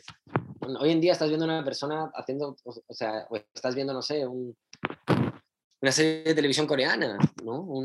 ¿Cómo se llaman estos, como estas soap operas así coreanas? O sea, estás viendo South Park, estás como, ¿no? Estás totalmente globalizado, así. O sea, si somos coherentes, somos ciudadanos del planeta. Cada uno lo toma como quiere o es todo lo consciente de eso como quiere, pero si somos honestos con nosotros mismos, como que cada vez hay menos cosas que tú puedas decir como, no, porque esto es de acá.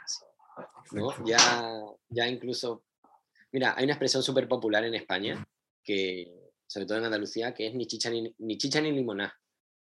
Eso no es ni chicha ni limoná. Y tú le preguntas a cualquier andaluz qué quiere decir esa expresión y no tiene ni puta idea. No sabe. ¿Por qué? Porque en Andalucía no se toma chicha. Y tampoco se toma mucha limonada, tampoco. No existe la chicha, no existe el choclo morado, ¿me entiendes? Es una expresión que es totalmente exportada totalmente exportada y que los andaluces juran que es de ellos, ¿me entiendes? Y les preguntas qué, qué, quiere decir y no tienen ni puta idea. Entonces, incluso los andaluces más cerrados que usan este tipo de expresiones no se dan cuenta que son ciudadanos del mundo. ¿Entiendes? Porque están usando una expresión que está creada a un, millones de millones de kilómetros, o sea, no millones, pero miles y miles de kilómetros, y que tiene que ver con una bebida, ¿me entiendes? Que, que está en, en, en otro océano, así, y que ellos la utilizan todos los días como propia. Entonces, tenemos que entender eso, ¿no? Que, todo este tema del, del, del, racismo y del nacionalismo, está bien ser orgulloso de donde eres y está bien querer a tu tierra, por supuesto. Pero que pases a como menospreciar tierras ajenas, eh, inflando tu propio pecho, como que lo encuentro, lo encuentro ridículo, no tiene sentido. Exacto. La, la vez pasada estaba, estaba escuchando un show de comedia de Aziz Ansari, Ansari, creo que es este, del de Master of None. Ajá, él. Y una cosa de las que él dijo que, que, que estaba cansado de esto y lo otro, era que una vez eh, vio en Twitter de que una chica eh, rubia, norteamericana, así como que lo, vas, lo que siempre se veía, se vistió como que con un traje típico japonés con un traje típico chino y dice que este, cuando va a esta fiesta, un, este, un chino o un japonés la ve con este traje típico y claro, y, y, le dio con todo, ¿no? Y es como que este, empezó a criticarla, le tomó fotos, que apropiación cultural, esto y lo otro. Y es como que él dio un punto de vista muy interesante, ¿no? O sea, a ciencia cierta, no, yo no sé las motivaciones de esa chica, pero digamos que eh, o, como muchos extranjeros que vienen acá a Perú hacen, ¿no? Se ponen, se ponen chullos, usan polleras, y es como que no es propiamente de ellos, ¿no? Pero es por, por, por un respeto o, porque sienten que les gusta, los hace, los hace sentirse cómodos, los abriga. Claro, no es, no es que no, me, me voy a llevar esto y, lo voy a nacionalizar América. No, es algo, es algo de tu país que me quiero llevar como recuerdo que es algo muy bonito. Y es como, a, a veces siento de una u otra manera, hay casos y hay casos, obviamente, pero hay que entender de que algo que puede ser netamente tuyo no es tanto netamente tuyo porque ya en otros países lo usan, ¿no? Siento que este justo estaba viendo un documental sobre graffiti y este, o sea, es como que no, que primero se creó en Filadelfia, de ahí pasó a Nueva York, y de ahí salieron de Estados Unidos y, se mandaron por Europa, y, y, es muy interesante ver toda la, la diversidad, ¿no? Y, se está hablando de, de, un arte, ¿no? Que sea graffiti, pero tanta diversidad que tienes y conlleva una sola cosa y eso de apropiarte, no, que esto es mío, esto, esto no, no te pertenece, es, no sé, siento que e, esa idea ya está, poco a poco ya está perdiendo valor, poco a poco está perdiendo ese, esa fuerza que tenía antes, tal vez. Sí, o sea, definitivamente es algo que... Eh que puede ser, como tú bien decías, ¿no? de que, puede tener un contexto negativo asociado a él. ¿no? Eh, pero sí siento que, que, la fusión y el, el, multirracialismo y la multicultura es, honestamente, es el futuro, ¿no? Y, y, quien no lo pueda aceptar, creo que, es, que está mirando hacia atrás, así, o sea, que, que no es capaz de darle la cara hacia la realidad en la que vivimos. Y, creo que la gente igual tiene esta apreciación de la cultura que dice que el, eh, sistema como, o sea, los, los países multiculturales pierden las culturas. Y yo creo que eso no es cierto. Yo creo que los países multiculturales aprecian más las culturas. ¿no? Eh, tú viajas a, ciudades cosmopolitas y es donde puedes encontrar eh, culturas extranjeras en sus máximas expresiones. Me explico. Tú vas a Sao Paulo o a Nueva York o a Londres y seguro que encuentras un restaurante japonés mucho más cercano a uno que vas a comer en Japón que si vas a ciudades más chicas. ¿Por qué? Porque seguramente la sociedad japonesa en, estas capitales es más grande, por ende hay mayor inmigración, por ende este restaurante tradicional tiene mayor acogida, por ende quizá incluso existe el estadio japonés, el club japonés, el, ¿me entiendes? Donde esta gente como que puede seguir sus tradiciones vivas y a la vez sus hijos pueden mantener sus tradiciones vivas y mezclar y adoptar tradiciones nuevas. O sea, no quiere decir que le estemos dando la espalda ¿no? a, nuestras culturas. Y creo que creo que quizá hay, hay mucha gente y, y muchos, sobre todo en, lo que viene a ser como el populismo en la política, que considera que como que una cultura tiene como que pisotear a la otra para prevalecer, ¿no? A mí me hace, o sea, encuentro muy, muy fuerte el tema este que pasó en Perú cuando, cuando se habló en quechua en Congreso. Y que, como, que fuera como un problema, eh, siento que debería ser, más que un problema, debería ser como una solución, hasta cierto punto, ¿entiendes? Como debería ser algo que, O sea, yo te hablo por experiencia propia. En España el Congreso sale en catalán. Y es el Congreso de Madrid, ¿me entiendes? Pero los, países, los partidos independentistas que se han ganado los escaños en el Congreso hablan en catalán. Y son los únicos que hablan en catalán en todo el puto Congreso. Son tres huevones que le están hablando como 86 personas. Y estamos hablando que quizá el 10% de la población española habla catalán, ¿me entiendes? ¿Cuánta gente en, en, Perú habla, habla quechua o habla aymara? O sea, es, es, ridículo, ¿me entiendes? En vez de ser como un sistema de integración cultural, la gente lo ve como un rechazo. Es, es algo que, pucha, a mí me da mucha tristeza, en verdad, ¿no? Porque siento que, que el integrar nuevas culturas, que el globalizarse, que el, como que la cultura evolucione y mute y, tenga como todas estas transformaciones, no, no, no, necesariamente tiene que venir acompañado de el mutilar otras culturas, ¿no? el, el, pisotear otras culturas. Tiene que ver con el apreciar otras culturas. Entonces, qué, qué, magnífica oportunidad para, puta, para poner un traductor simultáneo en el Congreso. Y que la gente que quiere hablar en quechua, hable en quechua. Y la gente que quiere hablar en español, la gente que quiere escuchar en quechua, tenga un auricular y lo escuche en quechua, porque están en su derecho. Y cuando salen por la tele, puta, hay subtítulos en quechua o hay subtítulos en español según quien hable. Porque es lo justo. O sea, según mi opinión, insisto, ¿no? Es lo justo eh, y es lo bonito. Es lo que tú, bueno, puedes aprender un lenguaje nuevo. Eso te da como, tu cerebro explota cuando uno eh, aprende un nuevo idioma. Ves nuevas formas de ver la vida, ves como que aprender un idioma es lo mejor que te puede pasar realmente. Y no solo por el hablar el idioma, sino por la forma en que tu cerebro se ejercita al aprender algo de ese, ¿me entiendes? Un vocabulario nuevo, una semiótica nueva, una estructura gramatical nueva. Realmente expande tus ideas. Entonces, em, sí, siento que como el multiculturalismo es el futuro, pero eh, llevado de esta forma de apreciación, ¿no? ¿no? No, como de integración y que al final vamos a ser todos medios gringos coreanos. No, no, no, no, estoy hablando de eso. Eh, eh, es, yo creo que ese es el, fin de, de ser un, un, planeta multicultural, ¿no? O sea, de que tanto yo puede aprender de ti, como tú puedas aprender de mí, podamos convivir. Una de las cosas que dices es, mi abuela habla quechua y cada vez que habla con mi mamá, mi abuela le habla en quechua. Mi mamá no habla quechua, pero entiende el quechua. Y según me contaba a mí, de pequeño me enseñaron a hablar quechua.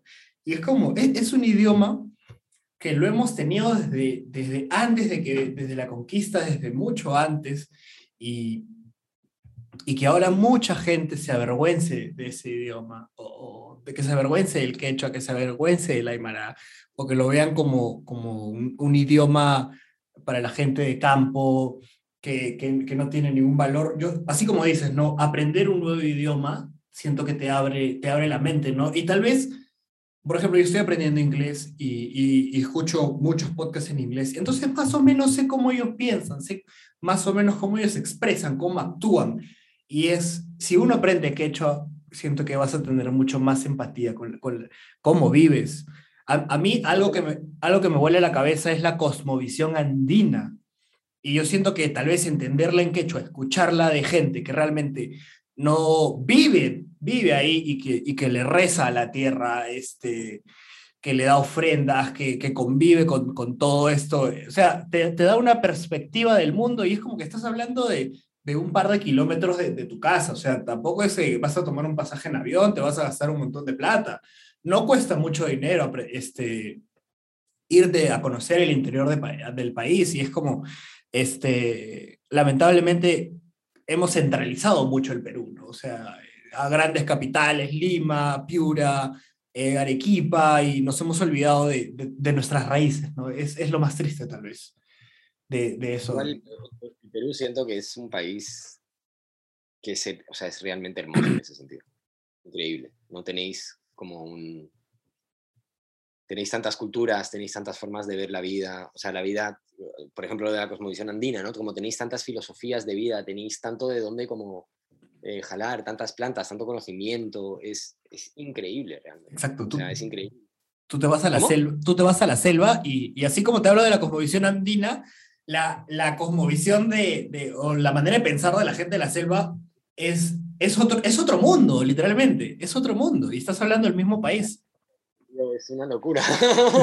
sí, y, y, siento que el, o sea, que el viajar, en, en mi caso, no, no, he viajado mucho por dentro del Perú, pero los viajes que he hecho, todos me han encantado, para serte honesto no me siento tan bien en la sierra por un tema de que no me adapto también. He estado como chambeando allá varios días con altura. periodos más, nunca tan largos, pero me, cuesta un poco habituarme, ¿no? Pero es un país que, la gente debería realmente darse el tiempo de conocer. Y no solo conocer como de, estar viendo, como de ir a Machu Picchu y volver, sino nosotros hicimos un proyecto en Morbo eh, con Rafa Parraguirre que se llama Peruvian Beauty y tenía que ver con, mm. con rescatar como la, verdadera peruviana. Pues, ¿no? Porque en nuestro trabajo nosotros vemos mucho, o sea, al ver muchas, muchos clientes extranjeros, eh, la forma en que se refleja a veces la publicidad es de como con este contexto de fuera, pues, ¿no? Como en este contexto de fuera y con, y con esta como con, este, idioma visual, ¿no? Eh, un poco extranjero. Entonces, em, nosotros quisimos como redefinir el concepto de belleza peruano hasta cierto punto. Y, y, el proyecto tuvo en total unos 60 retratos de 60 personas, 60 personas diferentes, desde todos mayores de edad, desde los 18 a, no te sabría decir, pero la persona más mayor podría haber tenido unos 78 años más o menos. Y te diría que, que, volviendo un poquito, going full circle, como dirían los gringos, eh, creo que todos tenían mucho arte.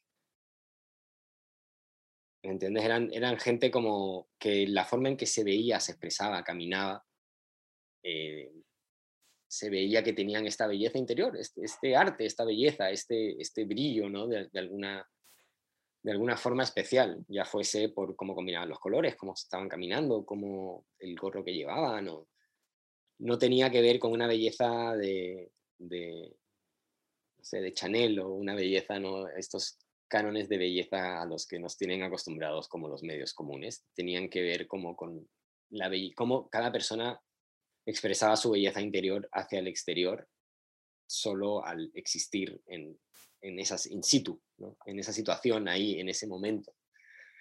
Entonces, eh, nosotros con Jules era nuestro rol como el hablarle a estas personas. Y poder y decirles como, hola, ¿qué tal? Me llamo Manolo, eh, trabajo en un proyecto que se llama Peruvian Beauty, que tiene que ver con la belleza peruana y, te encontramos eh, hermoso o hermosa. Eh, ¿Te importaría que te sacásemos una foto? No, y, bueno, este, él es Rafa y, ahí aparecía Rafa. ¿No te que sacamos una foto? Sí, no. Y, sí o no, igual decía, mira, él es Rafa Parraguirre y aparecía Rafa con la mochila y la cámara colgando. Y Rafa es todo como, él es súper guapo y grande y fuerte, ¿no? Entonces, como que aparecía Rafa y normalmente la gente como que ya como que tomaba otro, otro flow a la verdad, porque igual Jules y yo estábamos como vestidos de, para camuflarnos y para poder como eh, observar a la gente sin llamar mucho la atención. Y sin embargo, Rafa estaba como con Igual es como escondido, pero igual se notaba que él no estaba tanto en, como en el... O sea, igual era medio disruptiva la situación, pero nosotros tratábamos de, de hacer de que, que, la situación fuese lo más homogénea posible para que lo que se destacasen fueran estas personas y no nosotros caminando por el medio del mercado de Belén. En Iquitos, ponte tú, ¿me entiendes? O por medio de... Eh, y fue un proyecto increíble que de hecho, bueno, considerando Peruvian Beauty, supongo que sí he viajado he viajado algo, ¿no? Habría, hecho en total unos 16 o 18 viajes a diferentes sitios del Perú. Algunos más cerca, otros más lejos. estoy hablando desde ir a Cañete a, no sé, meterme en la, la Sierra de Piura como tres o cuatro horas para adentro, así buscando, buscando la Peruvian Beauty por allí, ¿me entiendes? Entonces, y sí, o sea, la oportunidad de conocer un poquito más el Perú y conocer a su gente fue, yo creo que de los proyectos más bonitos que hemos hecho, eh, por lo menos, o sea, en, el tiempo que yo he estado involucrado con Morbo, ¿no? Que, no es, que no es tanto tiempo como el que ha estado Jules, pero en, mi experiencia con Morbo es, es el proyecto como más humano y más bonito que hemos hecho y que me ha hecho como apreciar el Perú definitivamente con otros ojos y, y con mucho como... Es raro, ¿no? Con mucho orgullo, como con, con mucho feeling así como, como bien chévere. Sí. Claro. Qué, hermoso. que viaje, que viaje de forma nacional e internacionalmente todo lo que pueda. Incluso de barrio, o sea, que conozca gente de otros barrios y, vea cómo se viven fuera de su barrio. y que hay mucho como centralismo también en, en ese sentido en la, en la, sociedad limeña misma, ¿no? que la gente como que se encaja mucho en su barrio. Entonces, conocer gente de los barrios, como... Sí, a, a mí siempre me, me, me, gustaba mucho el hecho de, este, y, y esto lo, lo, traigo de mi papá, por ejemplo, mi papá es una persona que va a Lima y todos, en, por lo menos en, el barrio donde estamos, los saludan para acá, este, o vamos a Arequipa, y, o sea, siempre mi papá se tiene que encontrar con alguien, ¿no? Y mi papá ha estado en muchos lugares, y, y qué bonito es esto de, de, de, poder, como dices, ¿no? Este, conocer también tu, tu ciudad, ¿no? conocer la, gente, la gente que hay dentro, porque los que viven en, Miraflores, los que viven en, no son igual los que viven en Surco, ni los que, los que viven en La Molina, ni los que viven en Ate, o sea, ni los que viven en Lurigancho, o sea, cada distrito tiene, tiene lo suyo, tiene su gente, tiene su sabor, tiene su sazón. Este, es, y, y, y, conocer y, y abrirte a eso, ¿no? O sea, siento que y hay muchas limas en realidad, o sea, es increíble, hay demasiadas limas. Tienes desde el, la lima de la costa, ¿no? que son como varias limas diferentes, según en qué barrio estés en la costa. Tienes como la lima como del como el cono norte, de todo el sector como de los olivos, que, que tiene su propio idioma y su propia salsa y su propia onda. Tienes como todo San Juan, la Victoria, que tiene un montón de onda, el Callao, que tiene otra onda, ¿no? Exacto es, increíble. Si, el mismo Lima ya. O sea, yo he tenido la suerte de poder. de poder trabajar mucho en el barrio de la Victoria. Y mismo la Victoria tiene como. Caminas cuatro cuadras para allá y cuatro cuadras para allá y son totalmente diferentes. Y la Victoria tiene este rollo de que al ser como el barrio textil y tener todos como estas, esos como galpones de camiones, ¿no? Y tener como estar cerca de como este centro frutero que está de, que es que es súper, súper, súper variada y, depende de la hora del día que vayas, es una, es una victoria o es otra victoria, o, ¿no? Es como un planeta ese barrio. Y yo, por ejemplo, el Callao no lo conozco nada, pero me imagino que el Callao es igual, al ser un barrio como portuario que tiene que ser como un mundo dentro del propio barrio. Exacto. Entonces, sí, la, la, propia ciudad de Lima, al igual que me imagino que muchas otras ciudades, en Iquitos también sentí un poquito eso, como que la, ciudad era un mundo por sí sola, pues. Pues sí, todo lo que sea viajar y conocer y, explorar, pues es algo que me encanta. Y, y, no sé, supongo que, como te decía, tiene un poco que ver con mis abuelos y con, y con el tipo de, de, de, relaciones familiares que he tenido desde chico, ¿no? Que, que siempre han sido como bien exploradores y bien, como bien de, salir y de ver y de estar en la calle, ¿no? Y de, y de disfrutar de lo que la calle les tenía que dar y decir. Claro, ¿cómo, cómo llegaste al Perú? Ah. Eh, se podría decir que yo llegué al Perú a través de Fotolog. ¿Sabes lo que es Fotolog o no? No, ¿qué es Fotolog? Fotolog es, es algo que van a saber la gente que tiene más de... ¿Qué edad tienes? La gente de más de 30 años. No, tengo 21. Claro, no, Fotolog fue una red, una red social. Es curioso porque se puede decir que las, que las, redes sociales también han dado como vueltas extrañas. Fotolog era una red social bien parecida a Instagram realmente, porque era una red social en la cual tú publicabas una foto con un, con un límite de palabras, como con un caption, ¿no? Con un copy, con un límite de... Ah, no, en verdad, si no me... Sí, tenía un límite de palabras porque la gente a veces se emocionaba y, escribía como el larga y después escribía como el primer comentario debajo. Entonces, para que los textos como que calzaran, porque en esa época te tenías que comer todo el texto. No lo tenías que leer todo, no había nada de cómo achicar textos. Entonces era como esta red social en la cual tú posteas tu foto, bien parecido a Instagram, tenías como el grid, el grid lo tenías al lado. Todas las fotos que publicabas a un lado y todas las fotos que publicaban tus amigos a otro lado. ¿No? Y eh, Fotolog fue... ¿Dónde? ¿Dónde? ¿Dónde? No.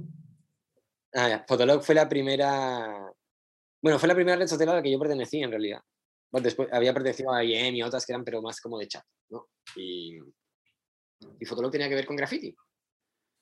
Entonces, a través de Fotolog y de este chico, de hecho, de los primeros dos chicos que yo vi pintar graffiti en, Chile, uno de ellos me dijo, Pollo, tú que pintas raro, se queda estos chicos del Perú. Y me pasó el Fotolog, estoy hablando del 2002, más o menos, 2001, 2002, de Seimiek, de, ah, eh, me parece que de Niet puede ser también, de, de Nafer, o sea, de todos los fumacaca y, y, de Niet, ¿me entiendes? Como de todos los fumacaca y de Niet, o sea, de, de Yoke, de Fer, del Oso, de Nafer. Se escuchaban esos nombres. Y de Dieguito, de los terroríficos porque a mí me gustaba pintar con colores flúor, me gustaba pintar personajes, mi estética era bien como punk trash al pintar. Me, sí. Con estos chicos vas a tirar onda. Y de hecho, con todo tiré ultra onda, pero con SameMake tiré mega onda. Nos hicimos como ultra amigos de internet. Entonces, eh, después de hablar en esa época por Messenger, ¿no? después de hablar con por Messenger durante tres años, una vez así, hablar con Fotolog durante, sí, como tres años, bueno, te estoy hablando de conversar todos los días así. Wow, qué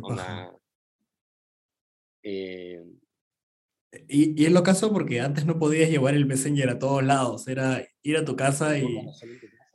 Claro, eso lo podía en tu casa y ya. Cuando yo empiezo a tener Fotolog, no existen las cámaras digitales. Hágalo. Tú sacabas la foto, la revelabas y de ahí eh, ese, ese... para escanearlas en algún y de alguna forma subirlas a tu Fotolog. La verdad era una puta locura en realidad. O sea, era bien, era bien diferente. Bien diferente. Bien diferente. Bien diferente. De hecho, yo a raíz de Fotolog, para, yo estoy, mi cumpleaños es bien cerca de Navidad. Le pido a mi vieja para mi cumpleaños mi primera cámara digital, que es una Nikon de 2.1 megapíxeles. ¡Wow! y es una cámara que aguantaba nueve fotos. O sea, tenía una tarjeta ese que aguantaba tipo nueve fotos. Bueno, tres... intentar sacar nueve fotos, las podía ver y borrarlas, no sé qué. Ah. Sacaba como nueve, llegaba a casa y ahí, no sé, después de como cuatro o cinco meses de tener Fotolog, puta, logré la cámara y mi cantidad de posts en Fotolog como que explotaron. Porque ya podía como, no sé, pegaba un sticker en la combi, foto, llegaba a mi casa y la subía a Fotolog. Pues. Entonces producía stickers, como dibujaba un culo de stickers, hacía como un montón de cosas y, y como que estaba inactivo. Y bueno, los años, como cuando yo hago esto de que me cambio de, de humanidades a, arte, yo organizo en el Museo de, de Bellas Artes de Santiago, que, que, tiene una sede en un centro comercial, yo organizo como una convención de graffiti iberoamericano. ¿Por qué? Se me fue la olla, ¿sí? Y tuve esta idea y ya había conocido a la suficiente gente como para hacerlo a través de Fotolog. Entonces, a través de Fotolog, como con mis contactos de Fotolog y de Messenger, eh, como que organizo esta huevada, que vienen argentinos, vienen españoles, vienen gente de diferentes ciudades de, Chile y vienen los fumacacas. ¿No? Entonces, en mi casa, que en ese momento mi vieja como que por primera vez nos mudamos a una casa, casa a casa. Al poco tiempo de mudarnos a la casa, sucede esta expo y yo organizo lo que se llama el campamento Cucamonga, ¿no? que son todos los fumacaca y Zosen, que es un español todo loco, todos quedándose en mi casa durante la semana de la expo. Y pinta, y volviéndonos locos, después nos fuimos a Valparaíso, etcétera, etcétera. Y en este viaje, puta, tiré ultra onda con los chicos. Pues. Ultra, ultra onda. Y a los... Bueno, esto fue en febrero. Yo todo ese año ahorré. Ahorré, ahorré, ahorré. Y en enero, después de mi cumpleaños, me vine dos meses y medio al Perú. Por primera vez. Por primera vez. Te estoy hablando de 2000. ¿Cinco? ¡Wow! ¿2006? claro, febrero del 2006. Febrero del 2006. ¡Hala! Tenías. Febrero del 2006. Siete, con dos meses y medio. Siete, ocho años. No, yo. yo, yo bastante más de 7, 8 años. No, yo tenía. No, digo, ah, tú tenías. Yo tenía 6, 7, 8 años. Sí. ¡Wow! Eso. Entonces. Eh, puta, llego y los chicos me están recibiendo con una bandeja de plata, algo más o menos así como, obvio, incendiamos Lima, ¿entiendes? Como que un montón de pintura, así, prueba el chifa, prueba el ceviche, prueba, prueba, come, vamos a un, concierto, como que, ¡ah! fue como súper así como intenso, divertido y puta, bravazo, hermoso. Y y el último, el último tiempo que estoy con él, o sea, que estoy en el último tiempo que estoy acá, las últimas como tres semanas,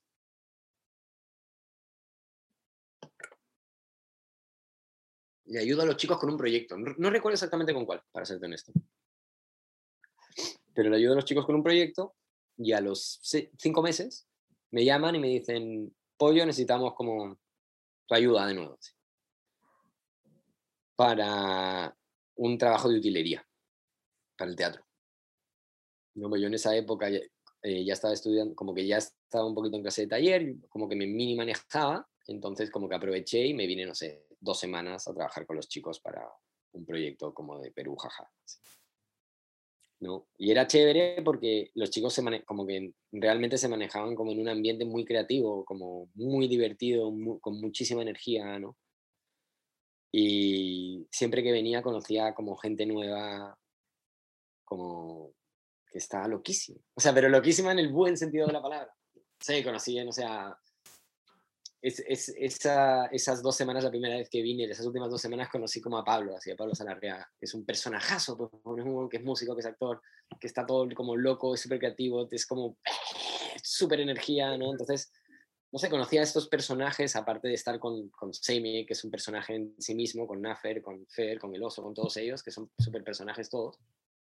Entonces, fue bacán porque empecé como de hecho, empecé a ver un poco como el, todo este tema del trabajo creativo también como con otros ojos, ¿no? Porque entendía que estos chicos, yo los había conocido a través del graffiti, pero ellos cada uno se dedicaban como, tenían profesiones muy creativas, pero muy diferentes, en verdad.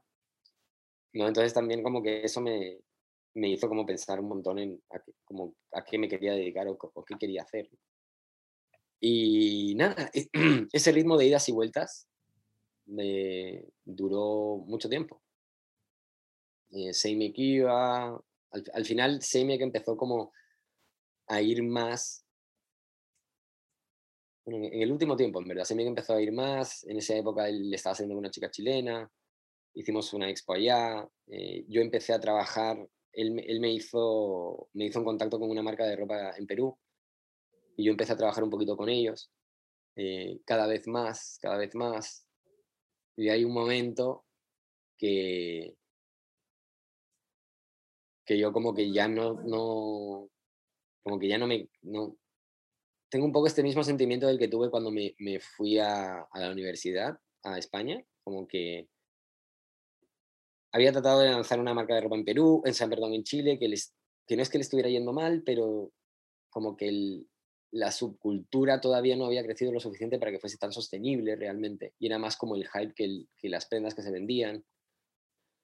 Em, no sé, diferentes situaciones como que me hicieron como pensar en Perú, era algo que ya había pensado durante mucho tiempo, pero me, me hicieron pensar que en Perú podía como eh, aprender y ejercer en cosas o sea, aprender cosas y ejercer en cosas que no, que quizá no eran tan, no eran tan realistas en Chile, ¿no? Por el tema en, en el tema, es súper raro, la gente como que habla muy bien de Chile económicamente, pero, o sea, está claro que la situación como sociopolítica no está tan bien si hubo un estallido social hace como un año y medio y, y están tratando de cambiar la constitución hace un poco de tiempo, ¿me entiendes? O sea, la situación no puede estar tan bien, ¿no? Entonces yo también como un poquito con ese sentimiento, como que decido que en verdad veo como nuevas posibilidades en Perú.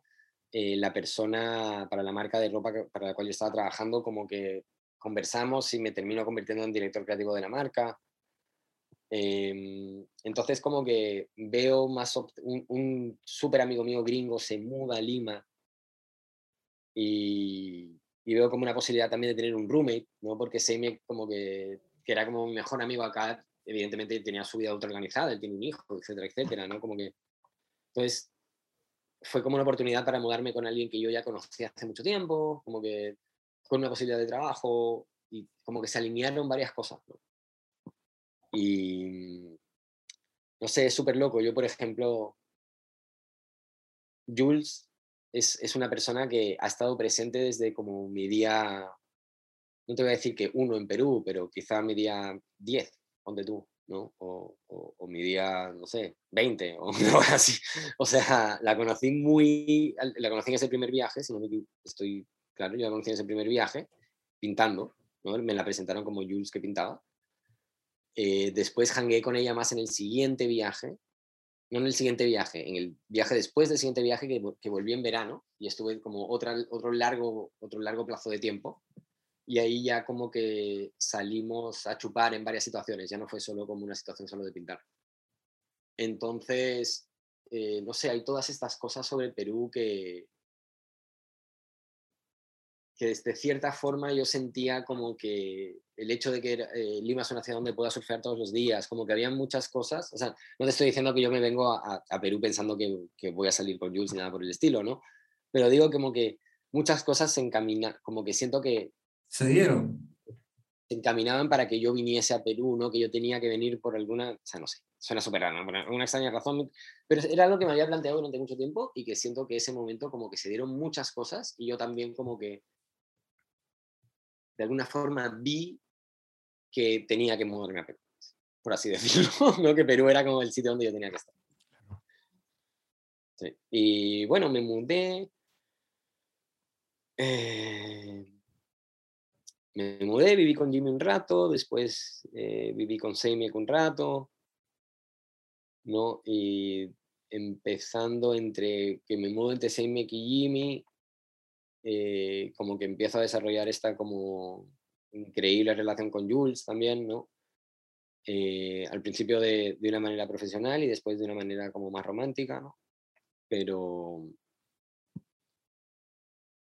súper curioso porque siento que como que coincidíamos en, en, coincidíamos en muchas cosas que no, que nos habíamos conocido hace mucho tiempo y nunca nos habíamos querido como tanto dar cuenta, no sé si querido dar cuenta o como que nunca nos habían importado tanto, no sé, pero creo que como que nuestro entendimiento fue como muy, fue muy, como muy natural, muy íntegro, muy como, no sé, fue muy, fue muy bonito, ¿no? Como la, después de ser amigos, como de conocernos, de reconocernos, de como, de alimentarnos el uno al otro como... Eh, como creativa intelectualmente, de forma como de atracción, ¿no? Como de energías, así, no sé, como que, eh, no sé, fue, fue bien chévere como se, como se desarrolló igual la relación como sin querer queriendo al principio, ¿no? Como algo que, que no tenía como mucha, como que al principio Jules, me, Jules sabía que yo era un psicópata del graffiti y de la pintura y ella eh, tenía que pintar unos camiones gigantes que estaban la, lona que tenía que, pintar estaba diseñada para que no se pintase. Como una lona anti-graffiti. Y ella tenía una charla como de publicidad que tenía como que pintar unos murales en estos en estas camiones gigantes, como estos trailers de Inca Cola. Entonces me llamó para decir, onda, Manolo, necesito averiguar cómo mierda voy a pintar esto en esto. ¿Con qué pintura? ¿Cuánto tiempo voy a ¿Me entiendes? Como, ¿Cómo hago esto? Porque, claro, no era como pintar un muro, o sea, requería como bastante... O sea, de hecho tuvimos como que tapar primero toda la lona con un tipo de pintura específica y después pintar con otro tipo de pintura específica para que la agua no se crea que la hace. Fue todo como una... Como una aventura el hecho de... Entonces todo como que se, se desarrolló de forma muy orgánica y bien bonita. Y, y eso, y creo que también que, que en el momento que, que yo empiezo, como que yo empiezo a, a, que yo empiezo a tomar un rol en Morbo, también como que tomamos como una sinergia como bien natural, bien extraña. Bien extraña, digo extraña en el mejor sentido de la palabra. No como que las cosas simplemente como que, como si fuese, como hablan, hablan de, de las bolas de nieve ¿no? En las montañas, que cada vez se hacen más grandes, pues fue como, ha, sido nuestro, como, yo creo que, por lo menos en, en, mi perspectiva, ha sido como muy así, como, como en el, el crecimiento de, sobre todo el crecimiento en la parte profesional, ¿no? En lo que tiene que ver eh, como morbo en sí. Y nuestra relación también, como que, por lo menos a mí me ha hecho crecer un montón y me ha hecho como conocerme muchísimo ha sido también como bien bonito. Sí, qué, qué bueno. Todo, todo. Qué bueno y qué, qué tal viaje para, para, para, para venir al Perú. ¿no? Yo siento que, así como dices, a veces o todo se dio, ¿no? Todo pasó en, su, en el momento perfecto. Tal vez, o sea, tal vez pudiste tenerle la cabeza a venir antes, pero por algo, algo no se dio y justo se da ese momento mágico, así decirlo, y, vienes y, pasa todo y, ahora estás donde estás y algo, algo que a mí me gusta y que, me, la idea es lo casa de que Lima tiene pintada tu arte, tiene, tiene, tiene, tiene tus grafitis y es como eso va a perdurar eh, si no es para toda la vida, hasta el tiempo que tenga que perdurar y es y súper increíble cómo has podido dejar huella en, en, mi país, en España, en Chile. Eh, no sé si en Estados Unidos llegaste a hacer por lo menos un... Sí, He, tenido, he, tenido, la oportunidad de pintar allá también. Tengo la... Ya, la verdad es que ya no pinto tanto como, como, como pintaba antes, pero tengo la buena o mala costumbre de que cada vez que viajo trato por lo menos de pintar una vez. Claro. ¿no? Algo que, que, como que, no sé, es algo como que, que tengo, que, que, lo tengo como súper instaurado. Sí, súper, súper, súper, súper instaurado. Cuando viajo, trato de pintar. Es... Claro, dejar, dejar tu arte plasmado. Sí, como de alguna forma siento que también lo, lo, que te decía, ese sentimiento de como el, el acto, ¿no? El, el, el, estar en el momento pintando, cada ciudad también reacciona de una, de una cierta forma. Entonces el sentir eso y el tener como ese contacto como con la ciudad en sí es, eh, tiene también su encanto. Pues.